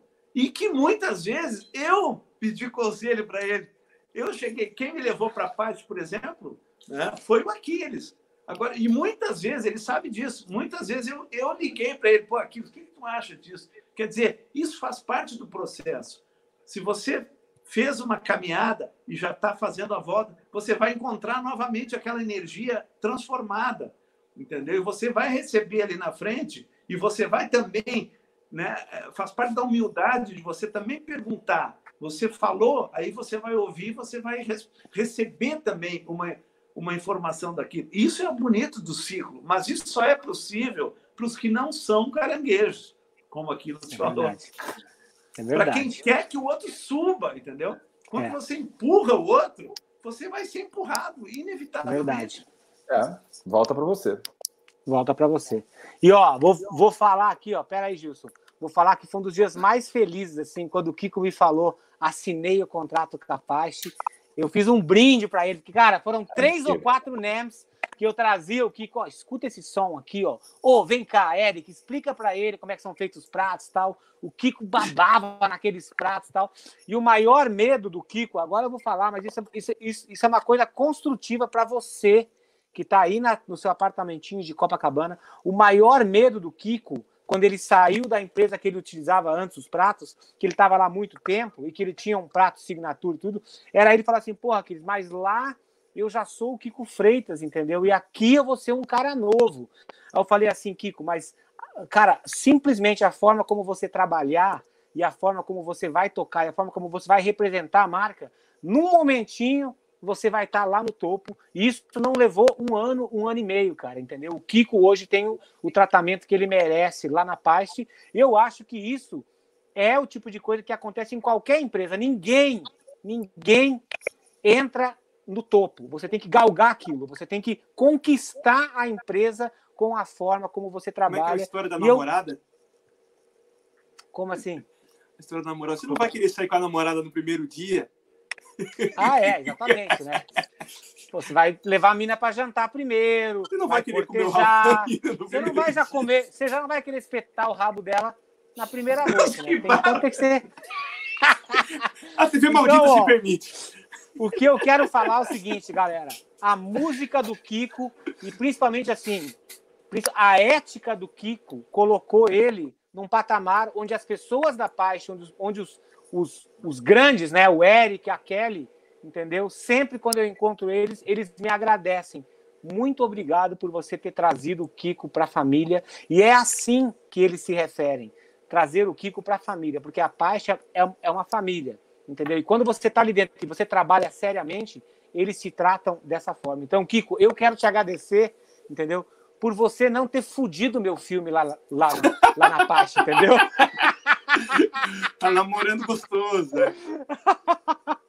Obrigado, Kiko. Obrigado. É um prazer. É um prazer. Hoje, ó, tipo assim, ontem eu vi que o Kiko postou um show que ele fez com o João Bosco lá no Sesc em, em, em São Paulo, que ele não tinha os pratos ainda, e eu fiz questão de mandar o Tripa Seca levar os pratos lá para ele, deixa ele usar, lá fica o tempo que você quiser, tal.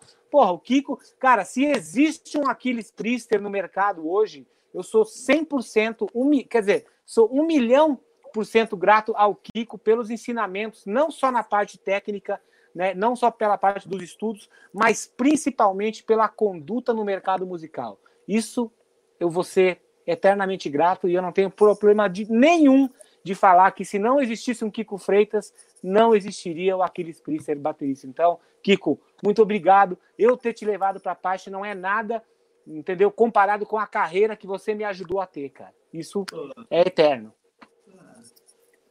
E outra coisa que eu quero dizer, é, já que estamos nessa parte positiva, tem coisas que deixam a gente muito feliz, entendeu? Por exemplo, você está fora do Brasil, né? E aí vem, vem alguém dizer assim, cara, você viu, você viu o, o, trio corrente tocando, você viu o Edu como ele, a, o que ele tem acrescentado na música.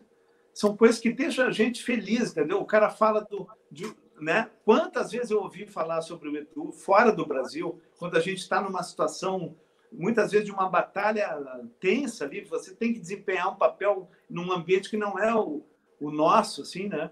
E você ouve um comentário sobre um colega, sobre um brasileiro, como o do Aquiles, eu ouvi 500 mil vezes, entendeu?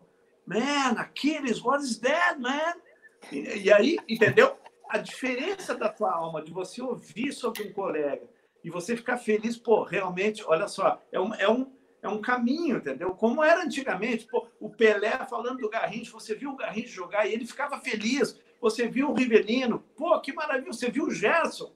Agora, para a gente, parece que não, não existe um time. Existe um contra o outro, muitas vezes, na cabeça de certas pessoas.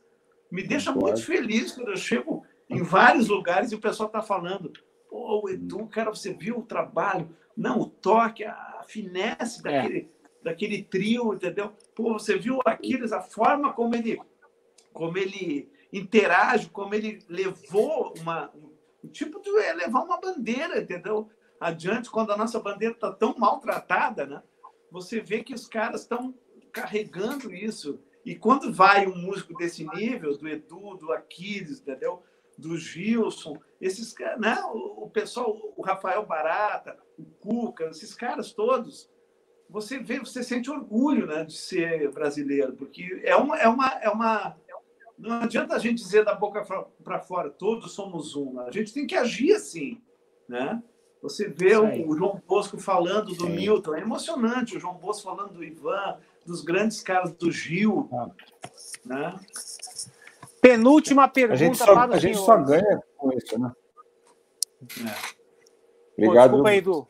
Pô, desculpa, Edu, cortei você, desculpa. Não, fala, não fala, fala. Não, então vai, tá, vai, vai, vai, tô, tô firme aqui.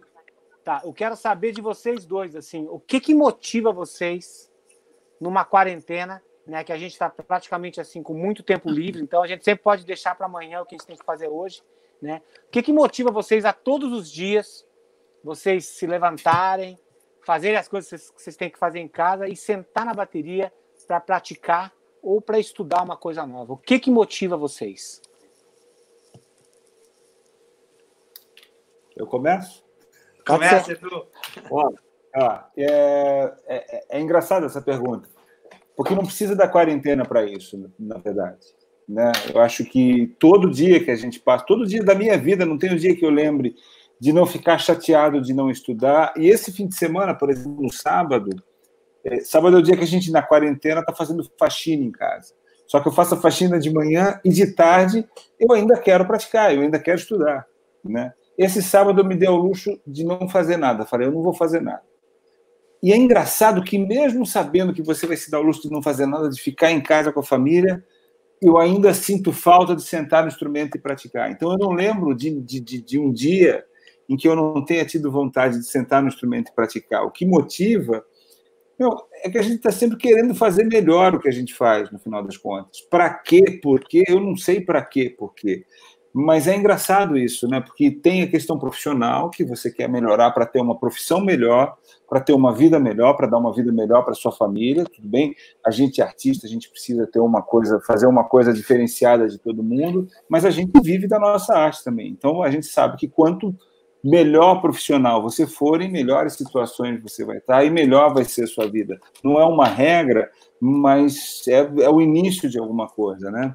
Mas, mesmo assim, às vezes, fazendo as coisas que não são profissionais, você quer fazer da melhor maneira possível, né? Então, por exemplo, quarentena, o que está acontecendo aqui comigo na quarentena? Eu comprei uma bateria eletrônica e estou gravando bateria de casa de bateria eletrônica. Eu achei que eu nunca fosse ter uma bateria eletrônica na minha vida, que eu nunca fosse usar. Estou adorando. Estou adorando conseguir mexer no som dela, gastei uma fortuna para comprar o instrumento e não estou nem um pouco arrependido com isso. assim. E tenho gravado um monte de coisa em casa. E são, são coisas que profissionalmente não são trabalhos super rentáveis, e às vezes são trabalhos que você está fazendo até é, por internet, aquela coisa de toca daqui que eu toco daí, mas mesmo assim eu não quero fazer mal feito.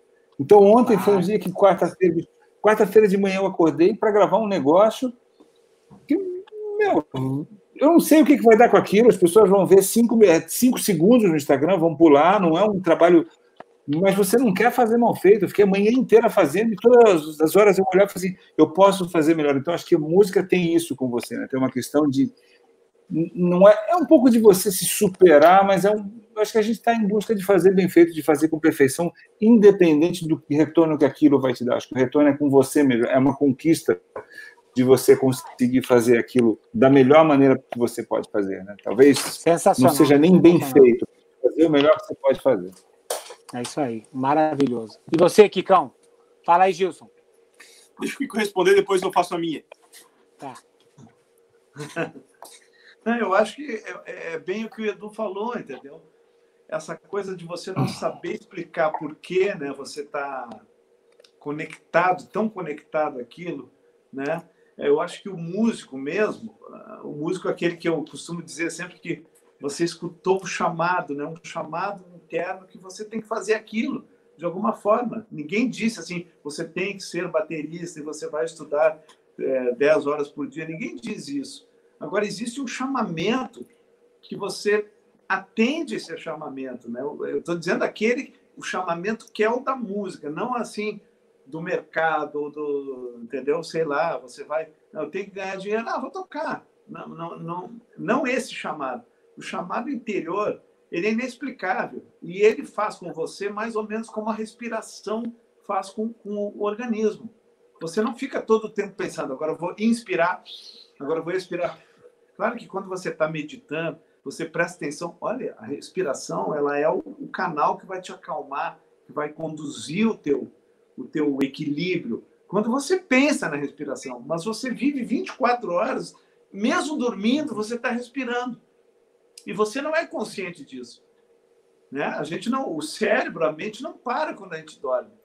Agora, quem é que mantém tudo isso? Então existe uma força que eu acho que é muito comparada ao, ao ato da gente tocar, não necessariamente no instrumento, mas você sentar na mesa né, e você tocar uma ideia que seja com a mão e você, oh, isso aqui pode virar isso.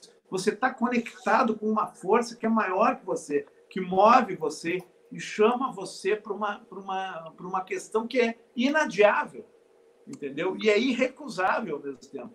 Mesmo quando você está é. exausto, mesmo você, quando você não tem mais, muitas vezes nessa quarentena, né, você não tem, às vezes, nem o ânimo tanta notícia ruim que chega, você conscientemente não teria o ânimo, ah, agora eu vou praticar. Mas, mas existe uma força que, que move você né, a, a fazer aquilo que é o que eu chamo de uma certa urgência inconsciente. É inconsciente, não é assim agora, então eu vou.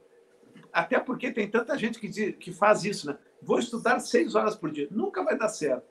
Muitas vezes você faz todo um plano e aquele plano vai por água abaixo. Agora, quando você simplesmente faz assim, né? você abre, pô, deixa que eu, eu vou, esse chamado vai, vai regular um pouco a história. E você inevitavelmente vai estar em conexão com a música quase que sempre. Cara, que sensacional isso. Eu preciso só fazer um adendo aqui, que o meu filho, o Arthur, que tem 12 anos, né? Ele nunca se interessou por bateria. Ele tocou bateria eletrônica uma vez e falou: pai, eu quero tocar bateria. Aí eu comprei, quer dizer, peguei uma bateria eletrônica no importador, coloquei um fone nele e falei: tá, tá aqui dentro do estúdio. Você vem aqui tocar quando você quiser. Montei e tal. Ele nunca mais voltou, só tocou naquele dia. Aí um dia, aí um dia desses aqui em Los Angeles, né? Ele falou assim, pai, por que que você tem que tocar bateria todos os dias quando você não, quando você está viajando, eu sei que você está tocando, mas quando você está em casa, por que que você não fica mais em casa, né?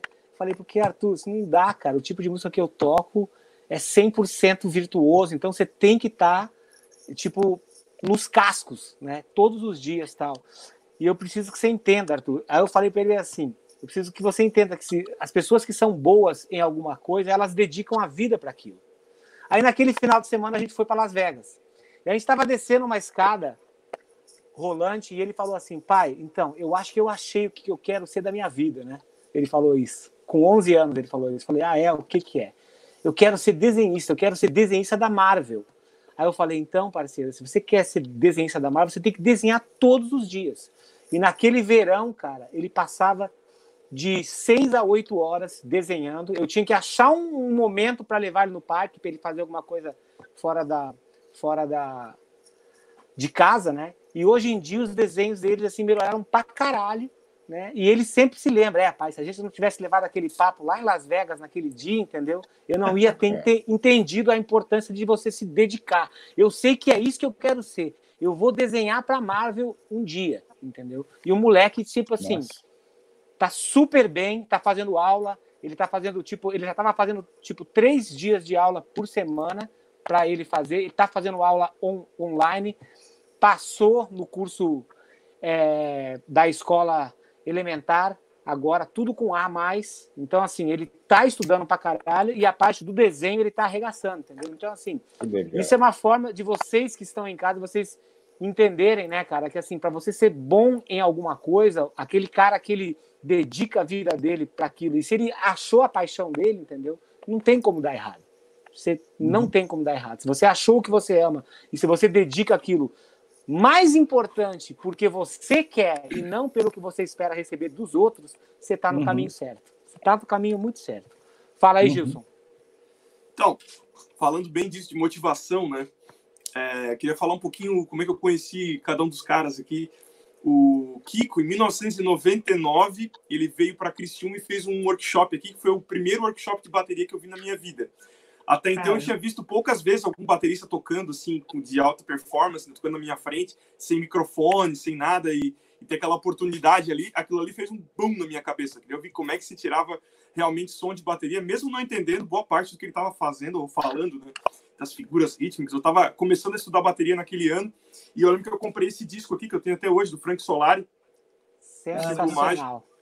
E que já está autografado pelos dois, né? Pelo Kiko e, pelo Frank.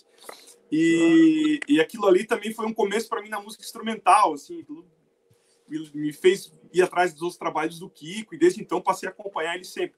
E em 2011, ele esteve aqui com em Criciúma novamente, né? Para quem não sabe, Criciúma Sul de Santa Catarina ele teve aqui com o João Bosco, tocando numa, numa, numa casa aqui que era com mesas, tudo, tudo mesinha, tava a galera curtindo o som. E eu não ia poder ver porque eu ia tocar naquela noite. Só que o produtor do evento, no dia do evento, me ligou porque eu era o único na cidade que tinha uma bateria adequada para o gosto do Kiko. E, e eu, eu emprestei, pro, troquei por ingresso, né? O, a minha Odre, que eu tenho até hoje, a minha Custom, e a caixa do Aquiles, a, Black Panther, que foi, que foi do Aquiles uma 14 por 8, assim, um canhão. E o Kiko tocou nessa, nessa caixa também. É e... metaleiro, tá vendo? É, metaleiro, ó. Metaleiro de coração. Vassourinha, vassourinha. E daí eu pude ver parte do show que troquei por ingressos com troquei por ingressos para minha banda toda, porque todo mundo ficou empolgado com a ideia e fomos a banda toda, pegamos uma mesa lá e assistimos a primeira hora, primeiros 40 minutos da apresentação, depois a gente foi tocar né? Então, espera um pouquinho só, Gilson. Espera aí, Gilson. Espera tá, aí. Espera aí, Gilson. Espera aí, espera aí. Edu Ribeiro, você consegue imaginar o Kiko Freitas tocando com uma caixa 14 por 8 com aro diecast? Nossa senhora! Aro diecast. Eu acho que agora, você acha que ele não gostou agora, daquilo, Aquiles? Porra! Ah, levou a caixa embora, tá junto. Levou, né, tá, né, tá, tá, lá, tá lá em Porto Alegre com ele. Mas essa caixa eu não, não, troco, não vendo por nada. Foi do Aquiles que tocou, pô. E, e, e, falando com o Edu agora, né? Falando um pouquinho do, do Edu, eu, eu, eu, soube do Edu, a primeira vez que eu soube, quando eu estudava em São Paulo, com, até estava contando em off para ele isso antes, com o Carlos Ezequiel, é, não sei se o Kiko conhece também, o Carlos que toca com, com Lupa, Lupa Santiago, tem aquele projeto é, Cinequadon, né? Lá de Maceió, isso mesmo. E daí, o primeiro disco que eu, que eu fiquei sabendo do, do Edu foi esse aqui, com o Daniel de Alcântara, que eu fiquei sabendo que parece que eu fui um dos únicos que. que comprou. Foi você que comprou? Sua habilidade vendida. Meu pai comprou, mas você comprou essa. Cara, vai, vou dizer por que, que valeu, tá? Ó, pelo menos para mim, né, cara? Eu estudei muito com esse disco aqui, mas muito mesmo. Assim, toquei em cima direto. Até hoje tá no meu iPod esse, esse disco aqui.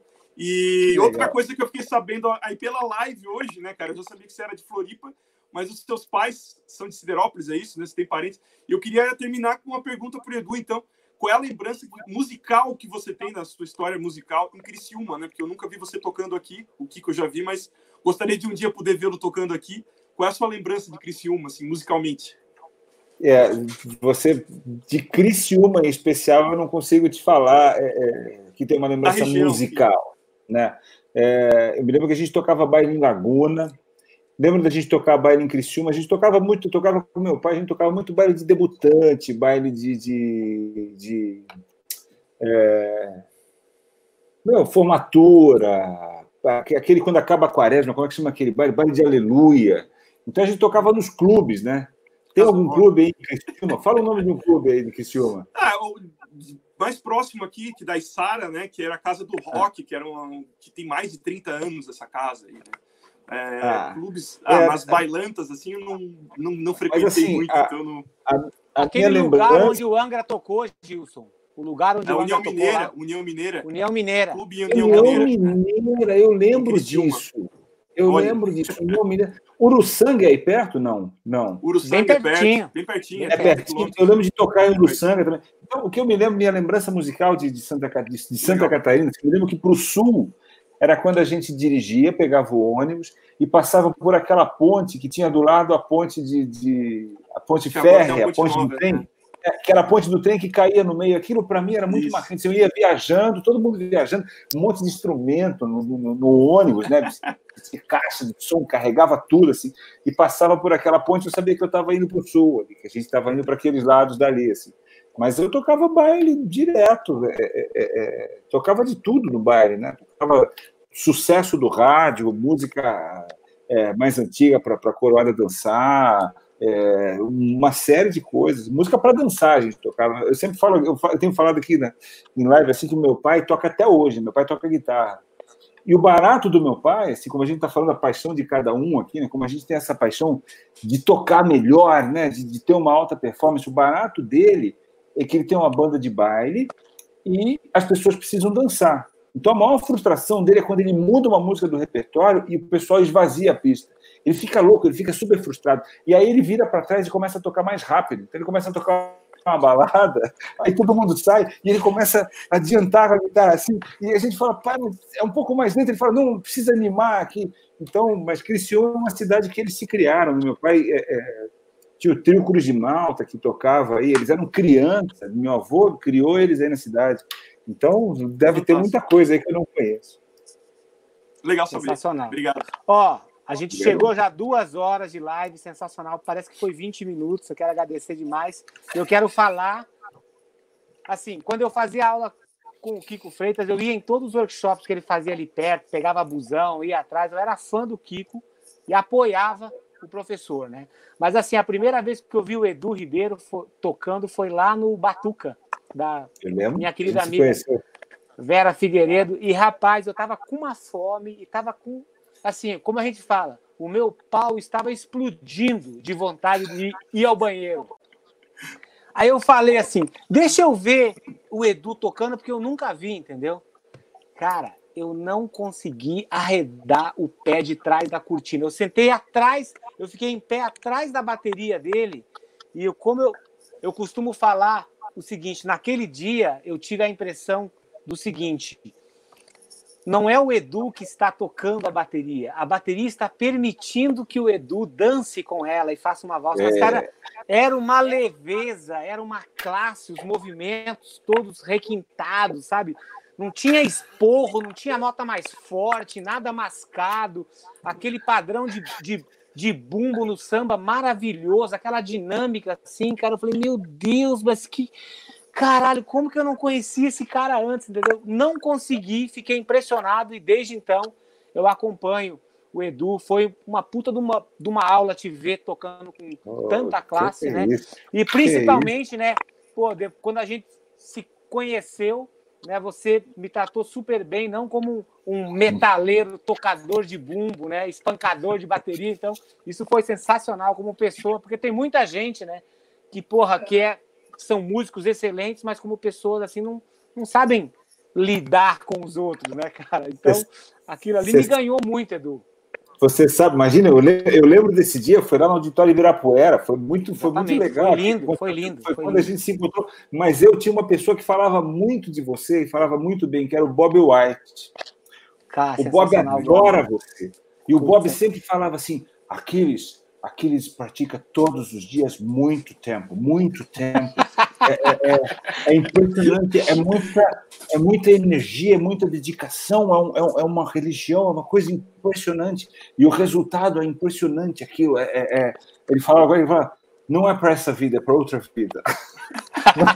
Tá, eu, me lembro, eu conheci o Bob White quando a gente fez um workshop, eu, ele, o Cuca e o Alaor Neves, em São José do Rio em São, São José dos Campos, e depois o Bob White ele foi, ele foi dar aulas no COM, no Centro de Orientação Musical do Alaor, do Alaor. que a gente que a gente chamava de Centro de Orientação de Malucos, porque só tinha louco naquela escola, incluindo o Alaor, que vai estar aqui em breve.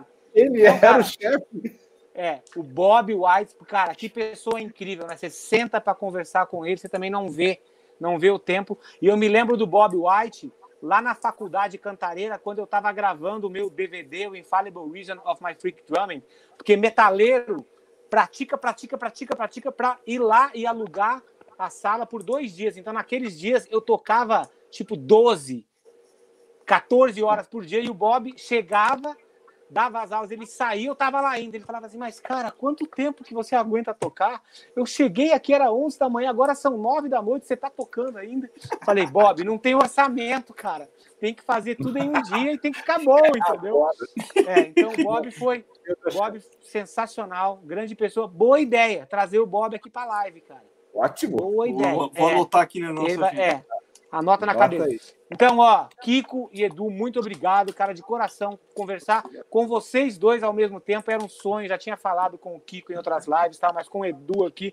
Eu sabia que ia ser uma coisa muito harmoniosa, assim. Sei da admiração que vocês têm um pelo outro. Isso é uma coisa que constrói, né? Constrói para a música brasileira. A música ganha a galera que assiste a TV Maldita ganha. O que eu quero de vocês para a última pergunta aqui é o seguinte: um filme que motiva vocês, que motiva vocês na vida de vocês, por que que motiva? E um disco que vocês recomendam para a galera que está em casa.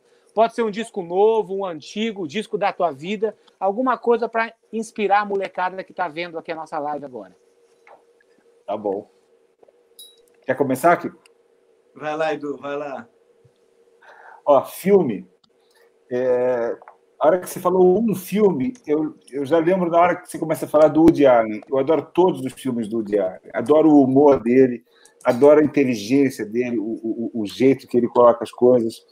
Tem um filme dele que eu acho genial, que é, é, é aquele filme que eles alugam uma alugam um, um espaço para assaltar um banco do lado e o, o assalto é um, é um, é um desastre, é, dá tudo errado, e para disfarçar... É eles small, uma... small Time Crooks? Hum, fala o nome em português disso daí. É, acho que é Trapaceiros? Não. Trapaceiros, exatamente, Trapaceiros. E, e eles inventam uma loja de doce, e a loja de doce dá super certo. Então, aquele humor dele, eu adoro aquilo. Não consigo falar de um filme. Eu lembro daquele primeiro filme dele também, que era que ele fazia um, um, um, um, que ele era um ele tocava violoncelo muito mal aí ele arrumou uma vaga para tocar na banda da parada da cidade. Então tem a cena que a, a banda vai tocando, todo mundo marchando, ele com violoncelo, assim, ele pega, dá uma nota e passa, pega a cadeira, sai correndo. É, então, assim, adoro os filmes dele, adoro ele. É... E um, um disco, acho que isso tem a ver com, com, com, com tudo, né? Mas, assim, tem vários. É difícil falar de um disco. E eu lembrei de um disco. Vou falar de dois discos, então. Vou falar de dois bateristas. Eu lembrei de um disco que é o disco do Fred Hubbard, que se chama Going Up, que foi a primeira vez que eu ouvi o Philly Joy Jones, que foi quando eu entendi como funciona a improvisação dentro de um chorus, dentro da forma. Aquilo para mim foi assim, pá, deu um, já era velho quando eu vi isso. Daniel da Alcântara que me apresentou, né? Mas a hora que eu entendi isso foi uma coisa é, é, é, é que me fez toda a diferença. Assim. E aí, eu, queria, eu quero citar um brasileiro, tem vários, mas eu acho que o disco que mais fez diferença na minha vida foi um disco do Tuti, é um disco do Tuti Moreno que se chama Forças Dalma. É um disco de 1998, mais ou menos, que foi a primeira vez que eu ouvi o André Memari tocando nesse disco, o André devia ter uns 17 anos. E esse disco é simplesmente lindo, assim, o jeito que o Tuti toca, o toque que o Tuti tem, aquilo fez muita diferença no meu toque, na minha maneira de tocar, na hora que aquilo chegou para mim. É o Tuti, o Rodolfo, o Proveta tocando saxofone e o André fez os arranjos de cordas, e foi a primeira vez que eu vi o André tocando. Aquele disco ali, ele, ele mudou um pouco a minha maneira de pensar em como me comportar com a bateria e com a música. Esses dois foram importantes para mim. Obrigado, Edu. E aí, Kiko? Obrigado, eu. Tá, mas é, é um filme ou eu posso falar dois? Porque estão, vocês estão vendo, todos que estão assistindo estão vendo isso.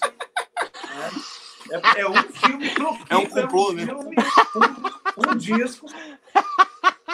Menos para você. O Edu citou vários, todos do diário. Tá bom, que um e meio. Um filme e meio e um, e, um, e um disco e um single. Isso, isso, isso se ninguém sair agora da sala quando eu for é, falar. Não sei o que vai acontecer. Por isso que eu já falo primeiro. Eu já pego, ó. Tá caindo, tá acabando minha bateria, galera. ó, viu? Viu? Alguma coisa vai acontecer. É, eu, eu, não, eu vou, eu vou ser comedido, eu vou, ser, eu vou citar um só, então. Vai ser educado. É, filmes são tantos, né? A coisa do cinema é incrível, né? Principalmente quando é associada à música também, né? Então, eu vou citar um filme que me marcou muito durante muito tempo, assim. E agora, quando o Edu começou a falar, me, me veio esse filme, né? E, na mente, assim, há muito tempo que eu não assisto. Eu tinha o DVD chamado Imensidão Azul, The Big Blue. Né? E ele é a história de um mergulhador, né, um cara que mergulha de apneia, ou seja, sem, sem oxigênio.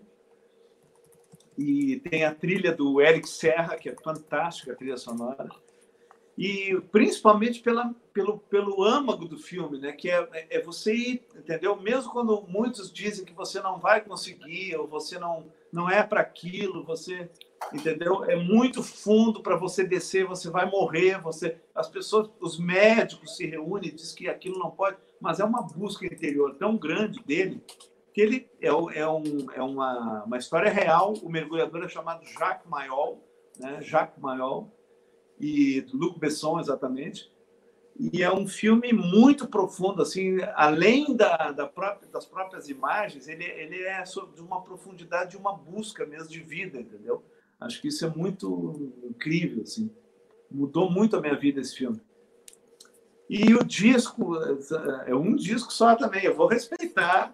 Não, pode ser dois, Kiko. Não, pode ser, pode ser mais um filme e, mais, e dois discos. Ah, é? Pode ser, pode Não, ser. Não, eu vou respeitar a regra, hein? eu, vou, eu vou respeitar as regras do jogo. As regras do, do, do livro do metal. eu vou, vou dizer assim, bom, outro filme que me marcou muito é A Insustentável Leveza do Ser. Esse filme me, me marcou, mas ele é muito mais uma viagem assim de, de da mente mesmo, né? Muito muito forte esse filme. Mas ah, no disco eu vou citar primeiro, então, um disco brasileiro e um estrangeiro, então digamos assim. Uh, O brasileiro, vou dizer, um disco que me marcou no vinil já, na época do vinil, que é com o Nenê tocando bateria, com o Zeca Assunção tocando, tocando contrabaixo, com Mauro Senise tocando flauta, sax. E é um disco do Egberto Gismonte chamado Em Família. Então, esse disco com o Nenê ali, eu acho que é uma aula da música brasileira, assim, para mim, né? inclusive de colocações de de figuras que nunca eram usadas até então, figuras que estão invertidas e células que estão né, muitas vezes tocadas uh, ao contrário e, e, formando uma, uma visão muito contemporânea do Brasil, né, esse disco. Inclusive a faixa Louro, ela é uma faixa emblemática na música brasileira, na forma de tocar o baião e o chachado e inclusive depois o Márcio Bahia seguiu muito também nessa linha, né, uh, com o Hermeto então, esse disco dos brasileiros me marcou muito. E o disco estrangeiro, eu vou dizer que eu, inclusive, sem querer puxar brasa para o meu assado, eu acabei tocando com o compositor dessa música que dá nome a esse disco. E, para mim, conversar com ele sobre aquela música e sobre como o Bill Evans convidou, é, pediu para ele para tocar o tema dele, a história toda que ele contou, uma das histórias que mais marcou, sinceramente, a minha, a minha carreira inteira, assim. Que foi quando eu toquei durante oito, oito oportunidades, inclusive gravei um disco com Michel Legrand, e o disco é chamado You Must Believe in Spring, né? Você precisa acreditar na primavera.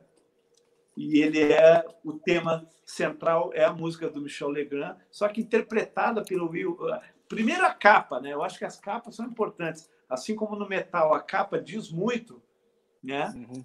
Eu, eu, faço uma analogia com o jazz, o jazz profundo. É uma capa praticamente impressionista, entendeu? É uma paisagem assim que não é da primavera nem do verão. É uma, uma paisagem do outono e do inverno. Mas quer dizer, você tem que acreditar na primavera internamente.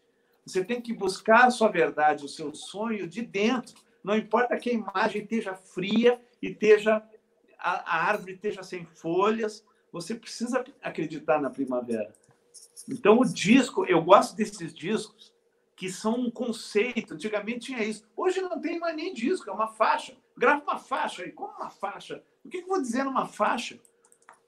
Não, o disco tinha. A obra de arte da capa tinha conexão com a ideia do disco. Cada faixa tinha uma unidade para contar uma história né, que eu acho legal, isso também nos discos. Ele falou tão que o hangar, né, o Aquiles aqui falou tanto que o hangar é uma dificuldade, mas os fãs não chegam, não sei o quê. Mas o disco aquele, né, acho que é The Infallible Reason, né? Não é isso? Infallible, é, uh, uh, não, o The Reason of Your Conviction. The, the Reason of Your Conviction. Tem uma história, tem inclusive uma tem. narração, né? Da, isso, é. Tem sons assim, é, quase cinematográficos de porta batendo, e tem uma, Isso. toda uma história. O disco tem uma, um encadeamento. Né? Hoje em dia, a pessoa lança uma faixa, daí lança outra, nenhuma quer dizer nada uma com a outra. Quer dizer, é, esse disco aí do Bill né? É, é uma unidade, cara. Cada faixa, a instrumentação. Elliot Zygmunt tocando divinamente, com Ed Gomes, que alguns falam mal, né? Hoje eu acho que não falam mais mal. Né?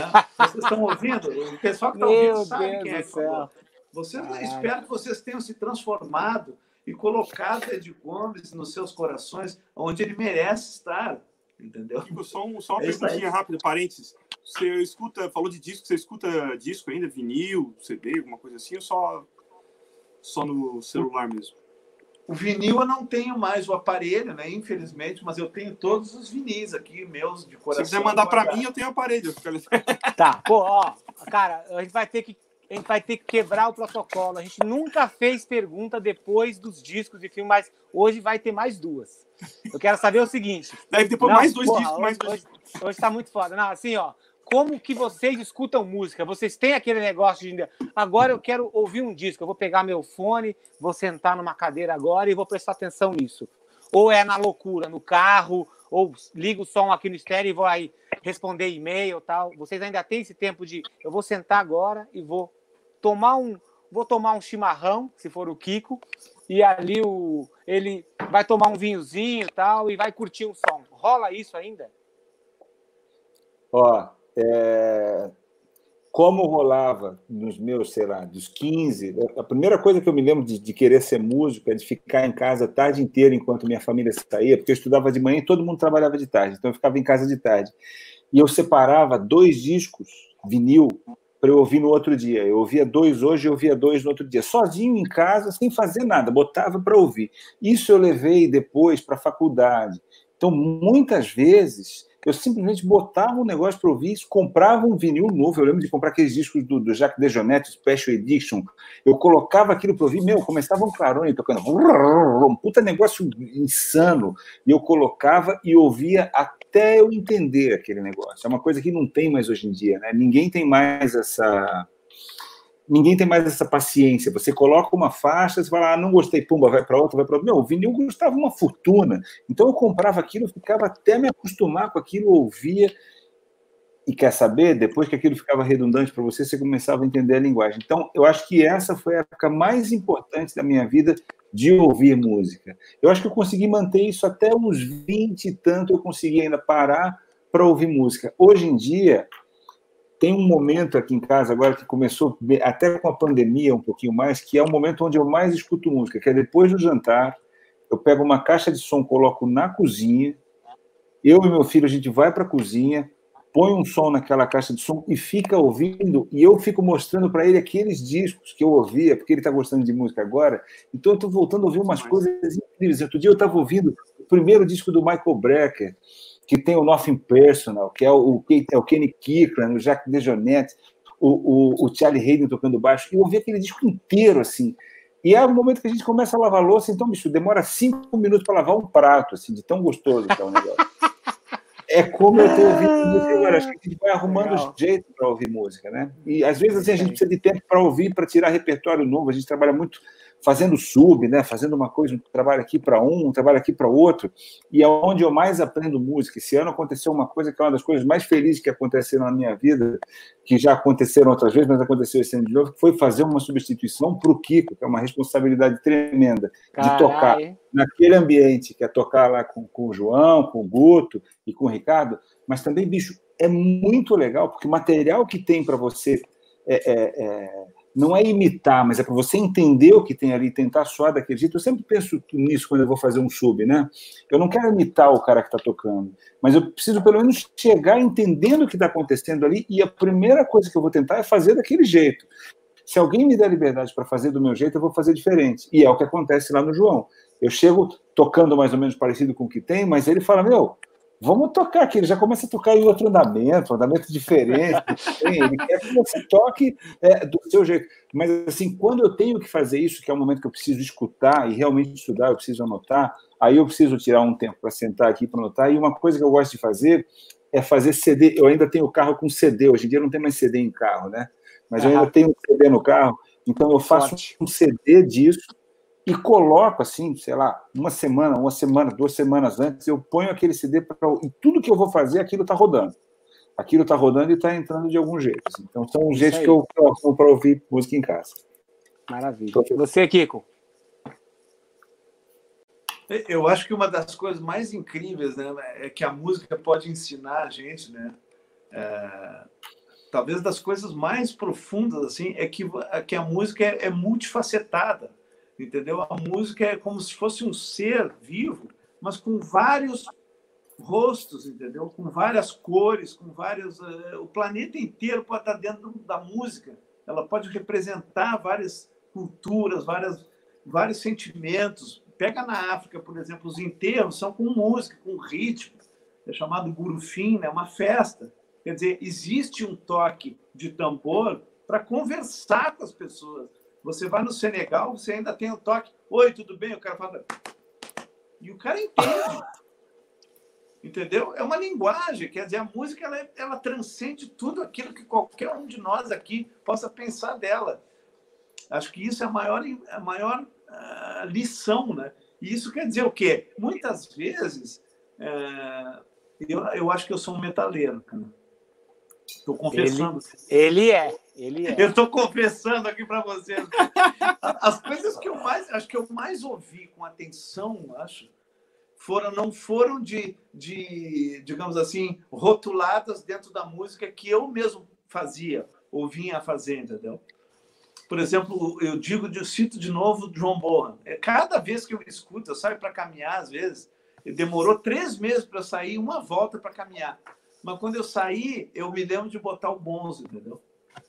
Tem um negócio pra, é porque eu acho que é um cara mal compreendido. Tem gente que acha que ele toca de uma forma, quando você achar isso, ele toca de outra. E, e tem outro colorido ali dentro, entendeu? É. Né? Eu vou caminhar quando antes dessa situação toda terrível que a gente está vivendo. Tem um disco do Aquiles que é um duo com um guitarrista. Me desculpa, eu esqueci o nome do. É, é só é só você e o guitarrista. Como é que é esse trabalho? É Gustavo Carmo? Hã? Ah, é. Aham. Gustavo, Gustavo Carmo. Carmo. É. É esse disco. Uhum. Tem um monte de coisa ali que tem uma outra função na música. Esse disco tá lá no Spotify. Não sei se você tá, sabe tá, disso. Sim. Tá, tá. Tá, tá. tá, tá e eu recebo royalties deles. Ó, viu? mas, ó, então... deixa eu te falar uma coisa desse, Kiko, desse disco, Kiko. Eu não sei se você sabe, mas esse disco foi inteiro composto pela bateria. Olha. A partir da bateria. Dá para notar, dá para notar. Foi, é foi assim, ó. A gente começou a fazer o disco e o, e o Gustavo morava em Seattle. E aí ele veio para o Brasil e a gente começou. A gente foi gravar quatro músicas da banda dele. Eu estudei para caralho as músicas, cheguei no estúdio, sobrou quatro horas livre. Ele falou: vamos, vamos fazer mais música? Falei, vamos, pega a guitarra. Aí ele falou: não, senta lá na bateria que eu vou te falar o que, que você tem que tocar. Eu falei, então tá. A gente fez duas músicas em 140 e 160. Aí ele falava assim: pensa numa introdução com os ataques, segura o prato, solta, faz o groove com dois bumbos, agora um groove sem os bumbos, agora toca o prato, faz uma virada e toca o prato, deixa suando. Eu fiz, os, fiz tudo que ele me pediu no andamento 140 e 160. Dois meses depois ele me mandou a música pronta. Eu falei, cara, que genial isso daqui. Ele pegou as minhas ideias e transformou em músicas. E aí a gente fez mais oito músicas assim. Cada vez que eu ia entrar para gravar alguma coisa, eu tocava uma hora em um andamento. Então foi de 130 a 200. Então eu pensava em música, introdução, verso, ponte, refrão, parte instrumental tal. E eu ia tocando uma hora para cada andamento. E ele montou as músicas. Editou, pegou, picotou aqui, ali tal. E aí teve uma música que, que se chama The, The Old Man and the Sea, que foi inspirado no livro. Para quem não sabe, esse livro é sensacional, que é a é, história do cara. Exatamente, é, que é a história do cara que ele queria pegar um peixe e ele perseguia esse peixe, perseguiu o peixe a vida inteira até que um dia ele pegou o peixe. Então eu coloquei porque essa música representa isso. E aí o Gustavo montou a música com blast beat, com dois bumbos num tempo que eu nunca tinha tocado por tanto tempo, semicolcheia daquele jeito. Aí eu falei assim, as pessoas vão achar que eu toquei, então vou, vou deixar assim, porque a gente nunca vai tocar isso aí ao vivo mesmo, né? Foda-se.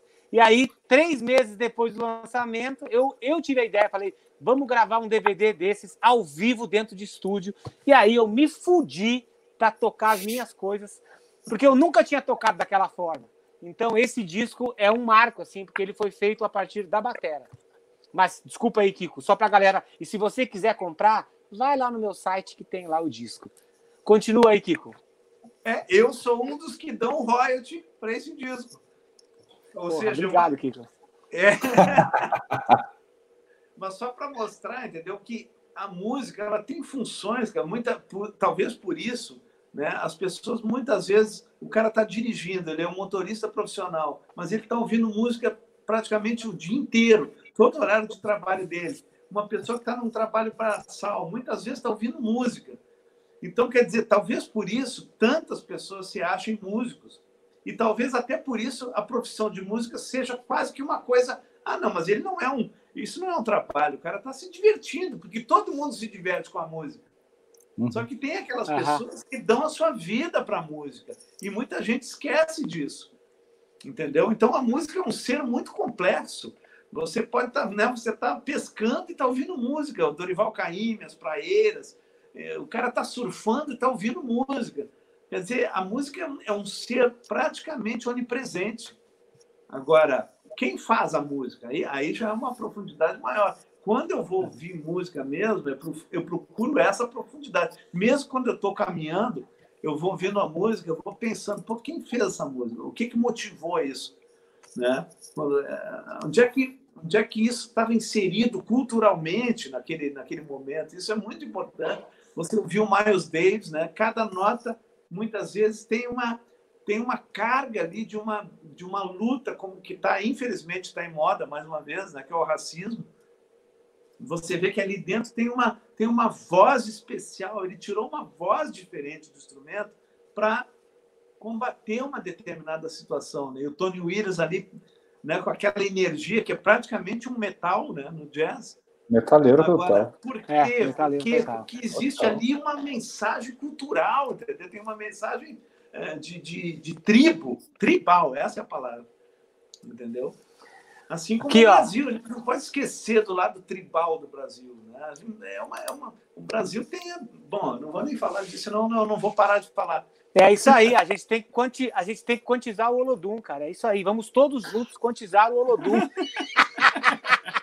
Ó, que... pergunta, pergunta para pergunta para vocês dois que não pode ficar em cima do muro, tá?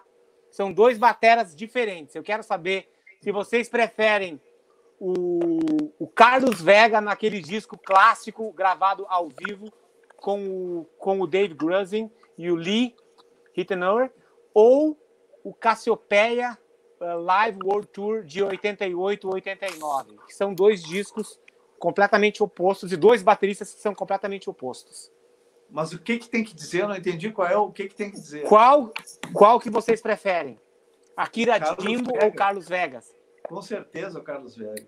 Com certeza. Eu, eu, eu, você falou para eu não ficar em cima do muro, mas vai ser um chute tremendo, porque eu não conheço nenhum dos dois. Nem conheço os bateristas, mas os discos eu não conheço, na verdade. Cara, é aquele disco clássico que é do que é do Dave Grusin tocando aquela música é, Mountain Dance. Mountain não, pelo Dance, nome, pelo nome não, não vai. Não, não, é incrível não esse disco, inclusive o Carlos Vega veio ao Brasil. É. Ele veio ao Brasil tocando com o Lee Rittenauer e é incrível a performance dele. Na época eu, eu fui dormir um dia às três da manhã para poder ver a Globo. Na, nessa época a Globo passava esse tipo de coisa. Só que era às três da manhã, duas e tanto. E eu assisti, tinha uma câmera que era ao lado da bateria do Carlos Vega. Foi bem na época que ele gravou um disco fantástico também, com James Taylor, chamado Never Die Young, né? Nunca Morra Jovem, e onde tem, olha, a execução, eu acho, na minha opinião, é o cara que inspirou o Vini Colaiuta, quando o Vini gosta de tocar aquele tipo de, de, de condução, onde ele larga, ele vai dar um backbeat, mas ele larga um press roll. Brrr, pum, pum, uhum. brrr, aquela onda que ele usa com o Zappa. Isso aí, o Vega era o mestre disso. E tá nesse disco, é. tá gravado isso no Never Die Young. Do... Olha só que coisa, ele pega uma situação de um disco de um cantor bem pop e ele coloca um conceito que é altamente eh, contemporâneo, entendeu? É numa frase que ele usa, é maravilhoso. E foi um cara que se suicidou, né? No é, auge, o, mais, o, o auge. um dos caras que mais gravava em Los Angeles na época. É. E, e foi suicídio. Foi foda. O que, que você ia falar, Edu? O, é, não, ele acabou de falar, era isso que eu queria saber se era o Vega, ele era cubano, não era isso? Isso, aham. É. Eu acho que era cubano. Aham. É. Era Mas eu não, conheço, eu não conheço esses discos, desculpa, aqueles. Não, não, não tive essa. Não, beleza. Não vou, então, beleza. Não fingir. Cara, porque assim, o Akira Jimbo, nesse disco, ele toca um samba é. que é um samba quantizado. Cara, é bruto. Você olha e, e, eu tenho, eu, cara, todas as vezes que eu ia para o Japão, eu procurava esse DVD para ver a performance ao vivo e eu achei, né? Cara, é sensacional porque esse esse esse DVD eles gravaram cada música em uma cidade. Então gravaram uma música em São Paulo, naquele antigo projeto SP. Cara, e a captação do som, o som da bateria do Akira Jimbo nesse disco, nem parece um disco ao vivo. É ah. foda. Ela Já era por... toda brigada, né? Era talvez é. o primeiro cara a usar ao vivo todas aquelas. É. Eu, eu, chamo de geladeira, Já... aqueles racks que eles traziam é. do palco. Isso. E esse, disco, esse show teve em Porto Alegre, esse show. Teve, aham, teve. Esse disco já... abre com uma música chamada, se não me engano, do Ludu, né? Do Ludu, é isso aí. Eu, uhum. Foi uma das grandes honras da minha carreira quando o baixista, o Tetsu Sakurai, escreveu uhum. para mim no MySpace. Eu falei, pô, Tetsu, não é possível. Alguém tá brincando com isso, Tetsu Sakurai. E eu falei, e ele é. falou, cara, eu vi o seu DVD com o João Boa. Aquilo foi uma coisa incrível, como os caras são. Eles são abertos, amam o Brasil. música brasileira pra caralho. É. Muito, muito. Então, assim, é muito legal. Bom, ó, Edu Ribeiro, Kiko Freitas, muito obrigado. Bicho, foi um sonho ter vocês aqui. Vocês oh, abrilhantaram. Vocês, vocês trouxeram classe para a TV Maldita, para a escória do metal, entendeu? Uma classe, uma live classuda, porra. Obrigado. Gilson Naspolini também, muito obrigado. Então, deixa as palavras finais para vocês. Gilson, quem que, quem que vai estar na TV Maldita amanhã? Amanhã, nada mais, nada menos que Bruno Graveto. Aliás, não, mentira. Rodrigo Oliveira, não. Pedro Tinelo. E o tema é Heavy Metal Raiz. Nesta quinta-feira, é isso aí, então. Amanhã tem o Rodrigo Oliveira, que é da banda Cores, e o Pedro Tinelo, que é um dos caras que ele toca na banda Almar com o Edu Falaschi, e é um dos caras mais conceituados, que ele está fazendo um monte de vídeos, tocando um monte de músicas incríveis. Então a gente vai saber o que eles comem, onde eles vivem, como se reproduzem e tudo aquilo que vocês tiverem interesse. Então, ó, deixo as palavras finais aqui para os meus parceiros, o Edu Ribeiro e o Kiko Freitas. Foi uma das lives sensacionais. Foi uma das mais longas da história, duas horas e meia, e, pa e pareceu que foi meia hora. Impressionante. E obrigado aí, Gilson. Mais um dia aí. É nóis. Eu vou, eu vou agradecer aqui, vou, vou manter a tradição, vou começar então aquilo que a gente combinou antes aqui, antes do Kiko chegar. Eu vou. vou... Aí, na hora que o Kiko for começar a falar, você corta, você fala. Pum. Corta. Falou, caiu a ligação. Então, ó, queria agradecer vocês, queria primeiro falar da admiração que eu tenho por vocês aqui, tá? É para mim um, um, uma felicidade estar aqui falando com vocês, podendo contribuir um pouco. Eu acho que o que eu mais tenho proximidade aqui é o Kiko. A gente é, é uma felicidade poder estar mais próximo de você nesse, nesses nesses últimos anos aí que a gente vem se aproximando. Sempre fui seu fã de, de carteirinha. Acho que o Kiko tem uma coisa muito, por ser um, um, um cara que eu vejo é, é, é mais próximo, é, influencia muito a geração dele, né? Eu fico vendo muita gente é influenciado. Aquiles tem isso também, é, é uma pessoa que está influenciando a geração. Isso, isso é uma coisa muito importante. Vocês influenciam a geração de vocês. Não é um cara que vai daqui a 80 anos alguém vai falar: Ah, você lembra que tinha aquele cara lá que fez isso? Não, vocês estão vivos e as pessoas estão aqui querendo fazer o que vocês fazem. Então, é muita admiração que eu tenho pelo que vocês fazem. Os dois são muito batalhadores. Gilson é muito batalhador também. Conheço menos o Gilson aqui, o meu conterrâneo de, de, de Criciúma, né, cara? Tu estás aí. É, também é, a gente precisa tocar mais junto, cara. Tá fudido aí em Criciúma, cara. É. O Freitas tem um talento para imitação, vocês já perceberam. Tu também, é. vou te falar, cara. Tu fica aí em Criciúma, aí, cara. Vai ter enchente aí, tá fudido aí, cara. Fica aí, fica aí no teu apartamentinho de, de Criciúma aí, rapaz. É. Pega, pega a brioia aí, pega a brioia aí. Mas, ó, é, é, de verdade, queria agradecer a vocês e deixar a minha admiração pelo trabalho que vocês fazem, pelo que estão fazendo e muito feliz com o convite que vocês me fizeram, viu, bicho? Obrigadíssimo, obrigadíssimo mesmo. Ó. Obrigado, parceiro. Obrigado.